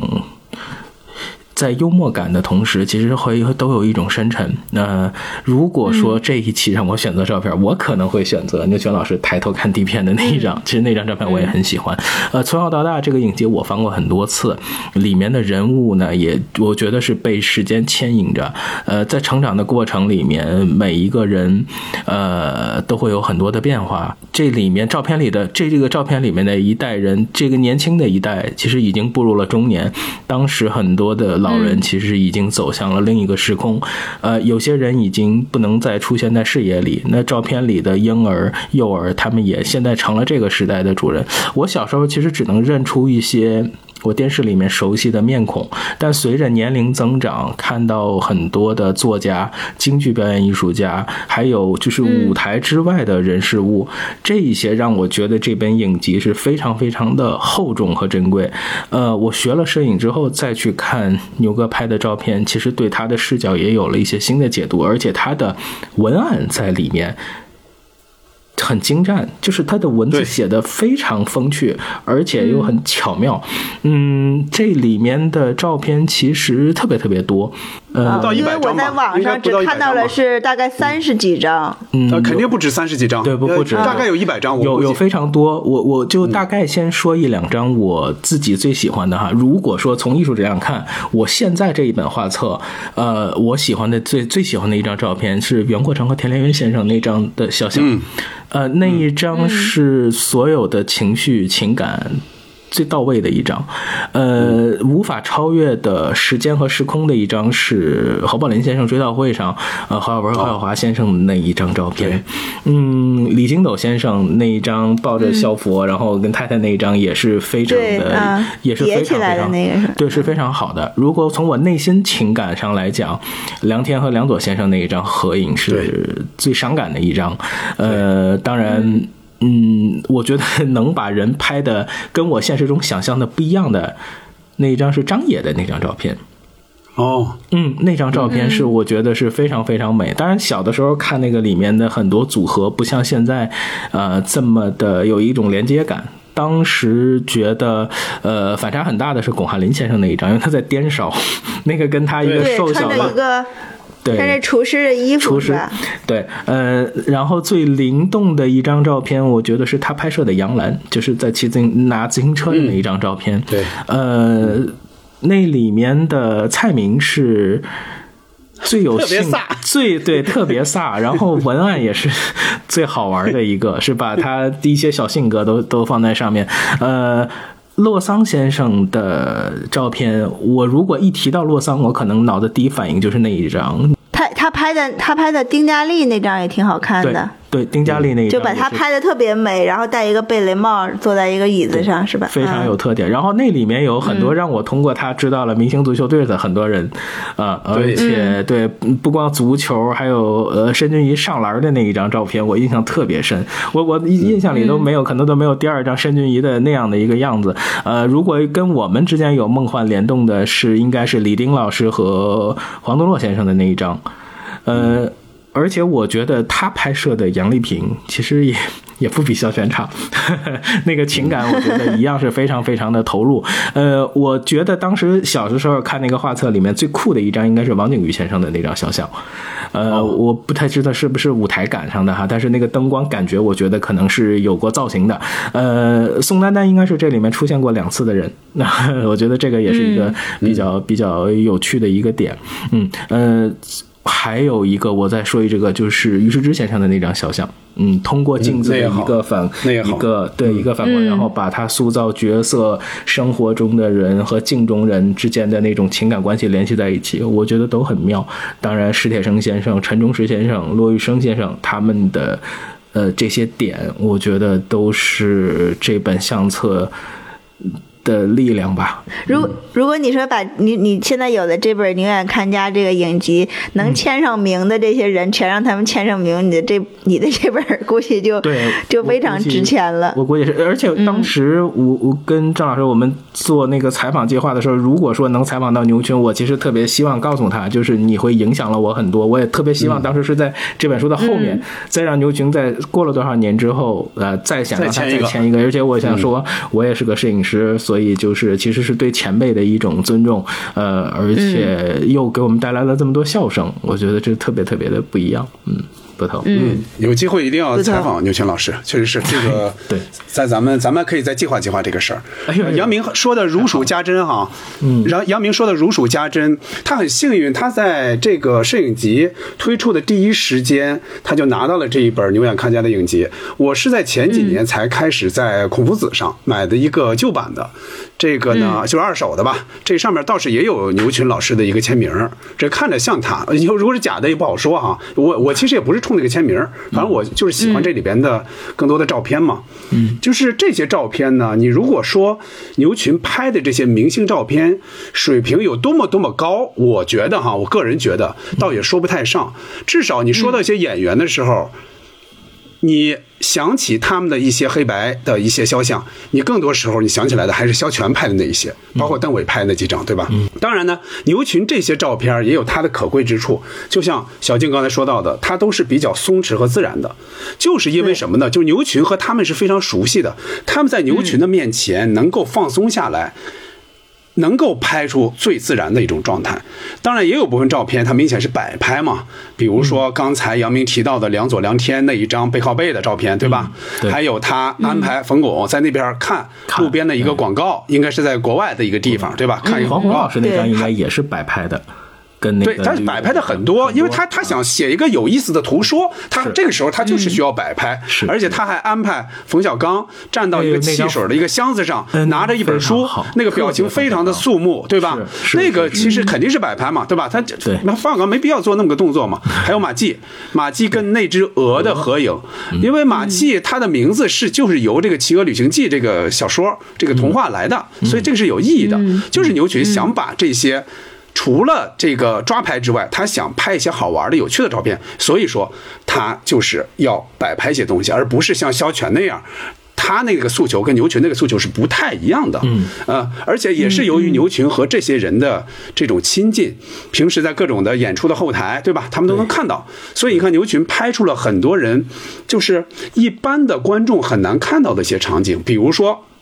王坤，歌唱家王坤，嗯，他在后台开始排练，对吧？后场他一会儿要舞，他要舞那个大绸子，对，他在后后台进行后场进行排练，还有一些人在后台化妆啊什么的。就是因为因为牛群那时候他总是在，他我我记得我和杨明聊过这个问题，就是牛群他不管怎么说，他永远是一种在场的状态。他那会儿他跟这些人能打成一片，他永远在场。你这些人，就刚才咱们尤其咱们提到那些人，好多人都已经不在了，但是牛群那会儿在啊，他把这些人都拍下来了，留下那一瞬间。这是非常了不起的，嗯，他像是一个官方摄影师一样，就跟着他们这些啊。对，就是他总能遇到这些人嘛，尤其像这些人。有的已经离开人世了嘛，比如刚才提到的马季、王坤、梁左，另外还有像马三立、陈强、赵丽蓉、洛桑、常宝华，就这些人现在都已经不在了京剧演员，对。对，很多都不在了。就是你现在再看这些，尤其他拍都是黑白照，就你就能看出一些纪念的意义，甚至有一些历史感，这是也可以说的。嗯，其实我还想说一点哈，那个时代哈，很多人是有牛群这样的机会的，这样的条件的，他们是可以拍到这些演员的另一面的，但是只有牛群这么去做了。我要说的一点是什么呢？一个人给别人拍照，我不知道杨明有没有过那种想法啊？嗯，就是嗯，给人的感觉你是在为别人服务的，你是在记录东西，你你永远是一个第三第三者，你在比较客观的看这个事儿，你是在记录别人的精彩瞬间。就是有些人是不愿意这样的。他不愿意这样，他不习惯这样，尤其那些演员。但你看那时候的牛群，他在拍这些照片的时候，他是绝对的名人啊！他是在九十年代，九十年代正是他如如日中天的时候。嗯嗯，但是他就能很辛苦的，我带着这些设备，对吧？他那会儿这些设备肯定都是很大的，对吧？带着这些设备，长镜头，用各种姿势，左拍右拍，找各种角度，有的时候甚至要蹲着，甚至要趴在地上，因为王文兰给他拍过一些他的工作照嘛，对吧？有些他那个姿势，其实。其实你去那样做是很难得的，你就需要去放下你的身段。如果你不放下身段，不这样他做的话，愿意为别人服务的。对这些精彩的照片，你是拍不下来的。我就觉得从这点上来说，因为我也很喜欢拍照嘛，就杨明当然是很专业了，当然我也喜欢拍家人啊，或者拍一些场合，就是。你你在拍的时候，你也会想，哎，我这个是不是在别人看来好像你不再享受这个，你是在客观记录？但是我就想，这更能显出牛群老师的他的一个难得。所以说，就是看到这些照片，你就会由衷的感谢牛群老师。小静，呃，我觉得牛群老师的这个摄影，这些肖像人人物的肖像都特别的美好。他的这些摄影作品就跟他这个人的性格一样，就是自带一种幽默感。就不包括他抓拍的这些自然的状态，还是你们说的这张让让这个他的朋友去摆拍某些动作，他是都是有自己这样的一种幽默感在里边儿。可能还有你们说的底下配的那些小文字，他的这个他的这个幽默感传递出来，就是牛群老师对这个舞台、对这个艺术的一种特别热爱的这种一种别样的这样的一个热烈。如果有机会，我也想 像捕头一样，在这个 二手的这个网站上能收一本这个作作有有有品集，能买到。确确啊还有还有，确实很珍贵而且价格并不高，不高，而且价格并不我高。科普一点点，就是在孔夫子上找这本书，其实还是挺容易的，而且有些品相是很好的，然后价格跟原价差不多，嗯，所以就是这么多年过去了，嗯，大家其实为了这个保存的这个费用，其实我觉得也是也是非常合理和接受的，因为那些那些照片是很美好的。另外就是他在除了呃这本画册之外，当时还有很多的首日封，他是除了在中国美术馆办一个就是主题的展之外，这个其实它是一个巡回的方式。其实每一个城市都有每一站的这个首日封，呃，也有很多的出售。另外，呃，另外还有邮票。呃，在邮票上可以看到一些画册里没有的照片，哦。包括我们还能看到哦文星宇老师，呃，还有一些其他的演员、是不是就是宋丹丹说的，跟阿拱说相声那阿群还集邮，拿了二十多个手 手日封让我签，是吧？啊，说的牛群这个，非常爱集邮，你们说到这一点啊，嗯。九五年九五年有一个什么万国邮联的一个什么纪念活动，嗯。中央台办过一个晚会，这个晚会牛群是非常重要的一个嘉宾，好像是主持人，我印象中闹不好，就是它里边讲了很多他集邮的故事，他非常喜欢集邮。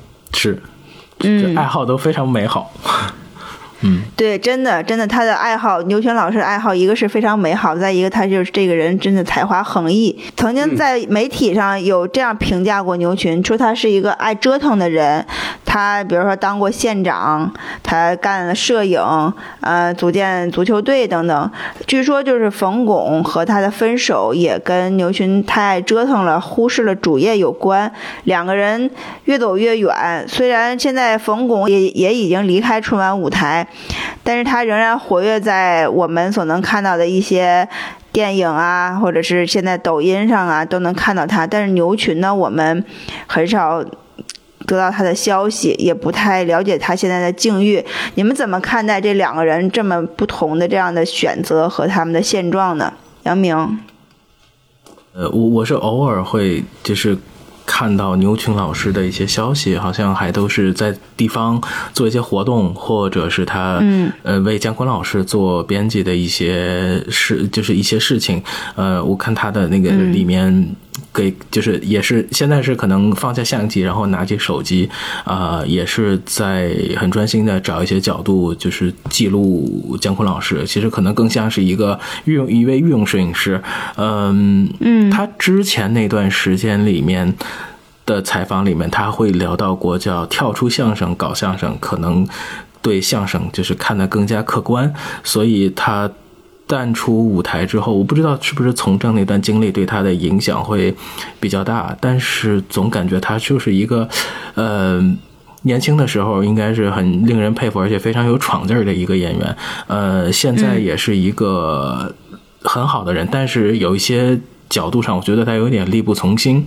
嗯，冯巩老师应该是走了一条相对比较稳的路，而且在最困难的时候也是帮助过牛群老师。呃，只是因为后面。有些缘分没有到，才没能有更好的作品登上舞台。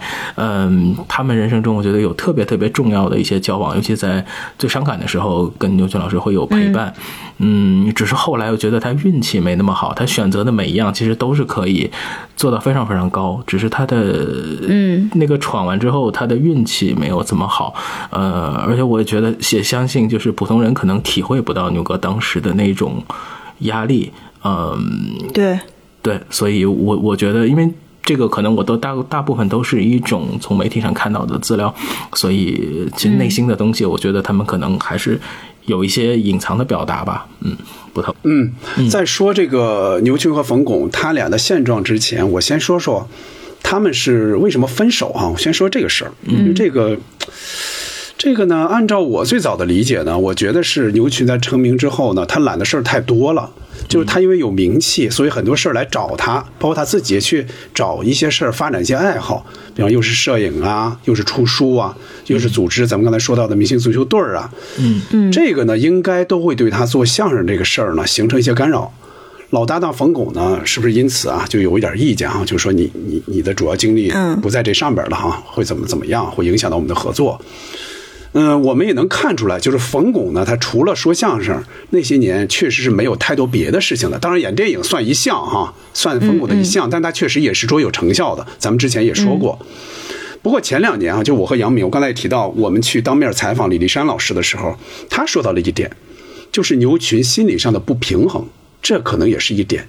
就是牛群冯巩表演啊，经常是倒三七。我刚才提到这个了，倒三七，就是一般来说，逗哏应该占七，捧哏应该占三，就是从这个这个内容上应该是这样的嘛。但是，嗯，他们两个的表演，尤其到后期，牛群作为逗哏，逗哏他只说三。冯巩作为捧哏却说七的部分，而且包袱绝大部分都是在冯巩那儿的。就时间一长的话，就李立山老师他分析，就是说牛群有可能因此就不太愿意接受了。所以我觉得这个是不是也是一部分原因？就是除了刚才提到的那个我我有个问题，我有个问题，这是什么原因造成的？他们两个这样成为这种倒三七呢？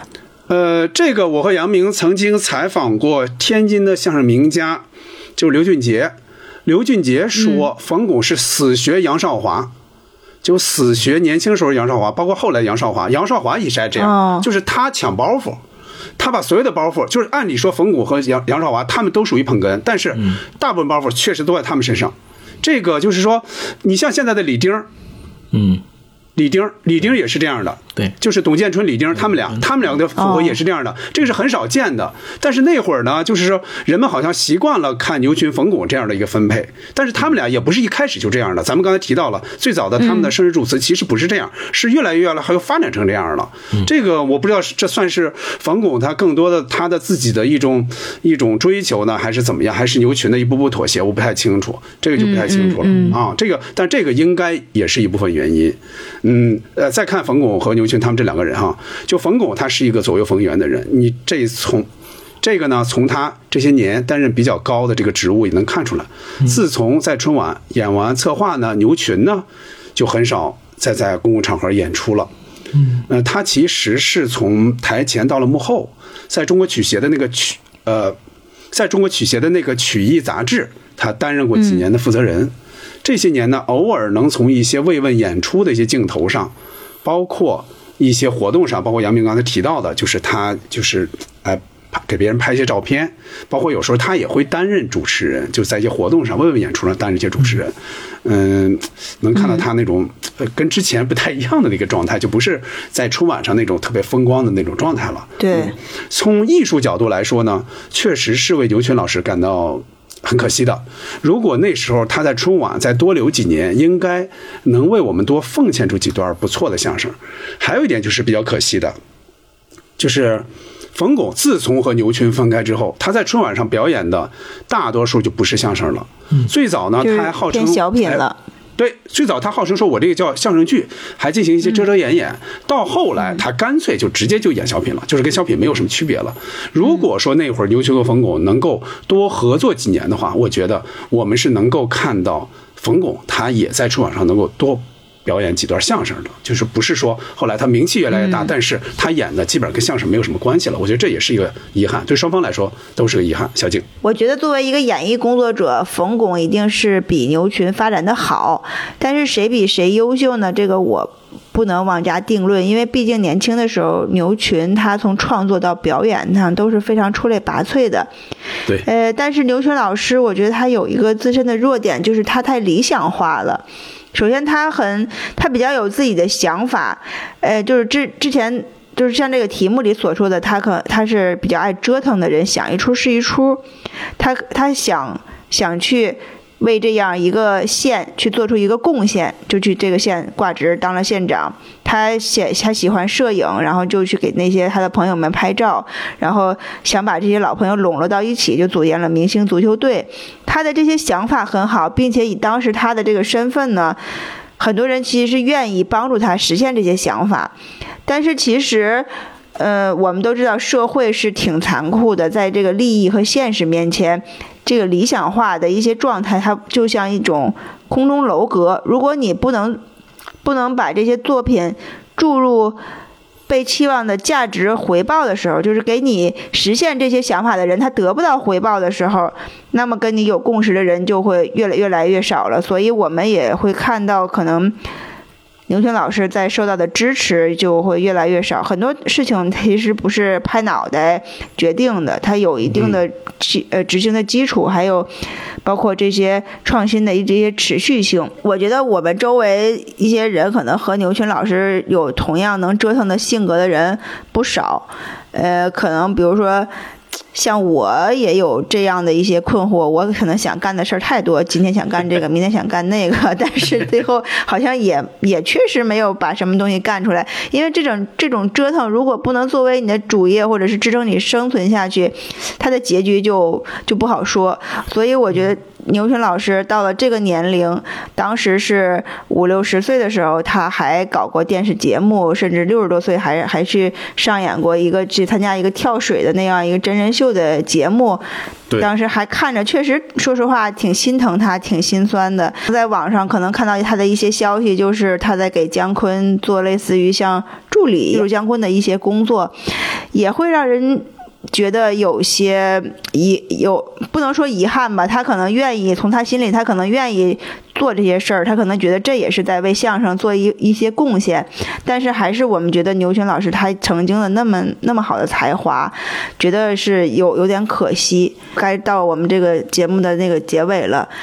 就是我们刚才聊到，从相声到小品，再到偶尔就是在一些影视剧里客串，到后来他自己也嗯做了一些节目啊这些。牛群老师的艺术生涯，你们呃想去怎么评价他呢？在评价的同时，也想给牛群老师送上祝福，告诉他我们都还记得他。嗯，杨明。嗯嗯，呃，我我是这个。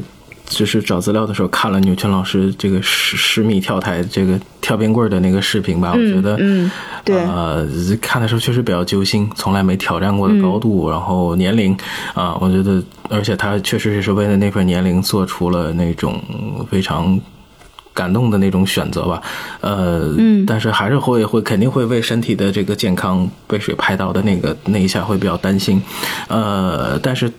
牛群老师从这件事上依然保持着他幽默的态度，啊，就是他看待事物的角度，包括他开玩笑说这个跳水的时候是国家队的，入了水就是牛杂碎了，就是还是还是会比较比较幽默的去化解很多。危险吧？我觉得，嗯，因为因为我觉得，首先牛群老师他是一个非常非常聪明的人，因为做这个行业这是肯定的。呃，除他的创作能力、洞察力了得，所以才能在每个领域都有很高的知名度。呃，我觉得当这些人。通过不同的视角看到了那些更需要帮助的人，我觉得他们就会有一些社会责任感，呃，又非常想扎扎实实的为他们做一些事情。呃，其实我也不是很理解，就是为什么到头来这个事情最后变得有一点一地鸡毛，而且牛群老师特别委屈啊，而且甚至卸任之后那种落泪，呃，用他自己的话说就是始终不理解，而且。始料未及，也无法左右这些事情，呃，但所以其实看到小玲这个题目，我我也自己觉得很难过，就是说，为什么理想的世界就这么难嘛？而且我想知道这个距离又是什么呢？而且我每次看到一个这么真诚的人面对复杂世界的时候，就都是那么无助，而每一个人又强调很干净的时候，我就会觉得还是有点痛心的。呃，嗯，其实还是更多的希望牛群老师健康，因为。跟共和国同龄，这个确实，呃，对，我也想为这些每一个就是付出过真诚又给我们带来笑声的人，就是说声谢谢。而且用他的话说，老天有眼，我也希望能够有一些福报。嗯嗯，你应该特别感谢牛群老师，影响了你的这个职业选择。对，有有肯定是有这个影响，有这个原因。而且他就是那种很真诚的做事情，我也觉得是。嗯，这每一个阶段都是值得学习的。嗯嗯，不头不头。嗯，最后一个问题是要评价牛群老师这个人哈。我先借他的两个老搭档的话来说说他，就是我刚才也不止一次提到了，就是我和杨明我们当面采访过李立山老师和赵福玉老师。李老师他认为呢，他说是牛群的创作能力是超过他的表演能力的。尽管哈，在咱们看来，就牛群很能说相声，他认为牛群更可贵的是他的创作能力。他说，嗯，就牛群的性格跟他的这个姓儿，就他牛的这个姓儿 是有关联的，就是他有一股牛劲儿，他身上有一股牛劲儿。在部队的时候，大夏天的哈，这是那个李李老师说的，嗯，就说牛群可以一个礼拜不出屋，他不会做饭嘛。他就自己吃方便面、啃馒头，光着膀子就在屋里穿着大裤衩，就在那琢磨，在那写，自己关在一个屋里不出屋，关一个礼拜，一个礼拜之后一出来，把作品一念就成了，就是这样一个程度。你想想，当时牛群他付出多大的辛苦，另外他肯定是有他当时那个机灵劲儿，他那个灵感在。嗯，赵老师赵福玉老师他怎么说的呢？他说牛群在部队的时候写过的那几段相声，像什么假话真情啊、驯夫啊，呃，什么什么，包括刚才说的那几个。就是这些部队题材的这些相声，到现在也没有超过牛群那几段的。嗯，赵老师他，我觉得他不是特别的浮夸，我觉得基本上也是这样的。就是首先军旅题材的相声就没有那么多，就是在这些里边，就是牛群的这几段确实是水平非常高的。嗯，而且他年轻的时候，大概二三十岁的时候，他还给姜昆写过相声，大概是这样。嗯嗯，如果就是这是赵老师说的啊，他说如果。牛群一直在相声这条路上发展，凭他的思想能力和文化水平，他如果能保持到现在会非常好。可惜呢，就是他后来转行了，这个对相声行业来说是一个损失。这是赵老师说的话，这是他的原话。还有一项演员是这样分析牛群老师的，说有句话叫“不撞南墙不回头”，就牛群这个人撞了南墙也不回头，所以呢，牛群成也是因为这个性格，败也是因为这个性格。就是如果说哈，咱们普遍意义上认为的成功和失败的话哈，我这个人呢，我对牛群这种人，我觉得我还是挺欣赏的。就是如果。牛群他不是因为这种敢闯的、敢拼的、敢舍弃的这种性格，他最早那么多的好相声可能都写不出来，也演不出来。在九十年代几乎定义了那个时代的电视相声和晚会相声，这个其实很了不起的。就现在咱们说起来，好像什么电视相声、春晚相声成为不值一提的一种东西了。但是你再看九十年代，尤其是九十年代初的一些这个牛群、冯巩的一些相声，其实还是很吸引人、很精彩的，其实挺了不起的。牛群呢？呢，他应该是性情中人，就有名气的时候呢，他多做了很多事儿；名气没那么大的时候呢，他还能踏踏实实的做一些工作，拿得起放得下。就这些年，很少听到他对公众讲一些别人的什么话，包括一些怪话什么话，我觉得还挺让人钦佩的。好像是在有一年的艺术人生，就他参加艺术人生的时候，牛群说过，他很早就认识到能逗人发笑。是挺幸福的一件事儿，我也特别想说，能被包括他在内的当年的那些相声演员们逗笑，也是我们的一种莫大的幸福。小景，嗯嗯，好，呃，我总结牛群老师的艺术生涯，就是曾经辉煌过，曾经没落过，钻过牛角尖儿，现在没了牛脾气。呃，你看到，当我们看到现在的牛群老师在网络上能看到他的只言片语，你就会想他为什么现在会这样呢？其实他不再出山，就安安静静的度过自己的晚年，或者开心的去搞摄影，也可能会比普通人要过得要好。因为你看看他那些头衔儿：国家一级演员、中国摄影家协会会员、中国曲艺协会理事。什么中华全国联合会会员？其实他的这些头衔到哪儿去当当顾问、当当评委，都嗯都会有很很很不错的一些呃曝光的机会吧。可能年龄和时代就都不再是曾经的那个黄金时代了。呃，处于现在的处境呢，我觉得就是呃牛群老师是一种平静的。认命状态，呃，但是那个虽然时代过去了，但是牛群这个名字说起来还，其实还是一个很响亮的一个符号。嗯，到了我们这个节目的最后，我们也给牛群老师嗯送上祝福吧，因为这期节目更新后的差不多第十天，十二月一号吧，就是牛群老师七十二岁的生日。哦，嗯，我们也在这儿祝福他生日快乐、健康长寿，也欢迎，嗯，呃，喜欢我们这个系列的观众听了节目之后跟我们互动留言。那么我们最后就用牛群老师在生日祝词上自己唱的这首《哎呦妈妈》结束今天的节目啦。好，再见。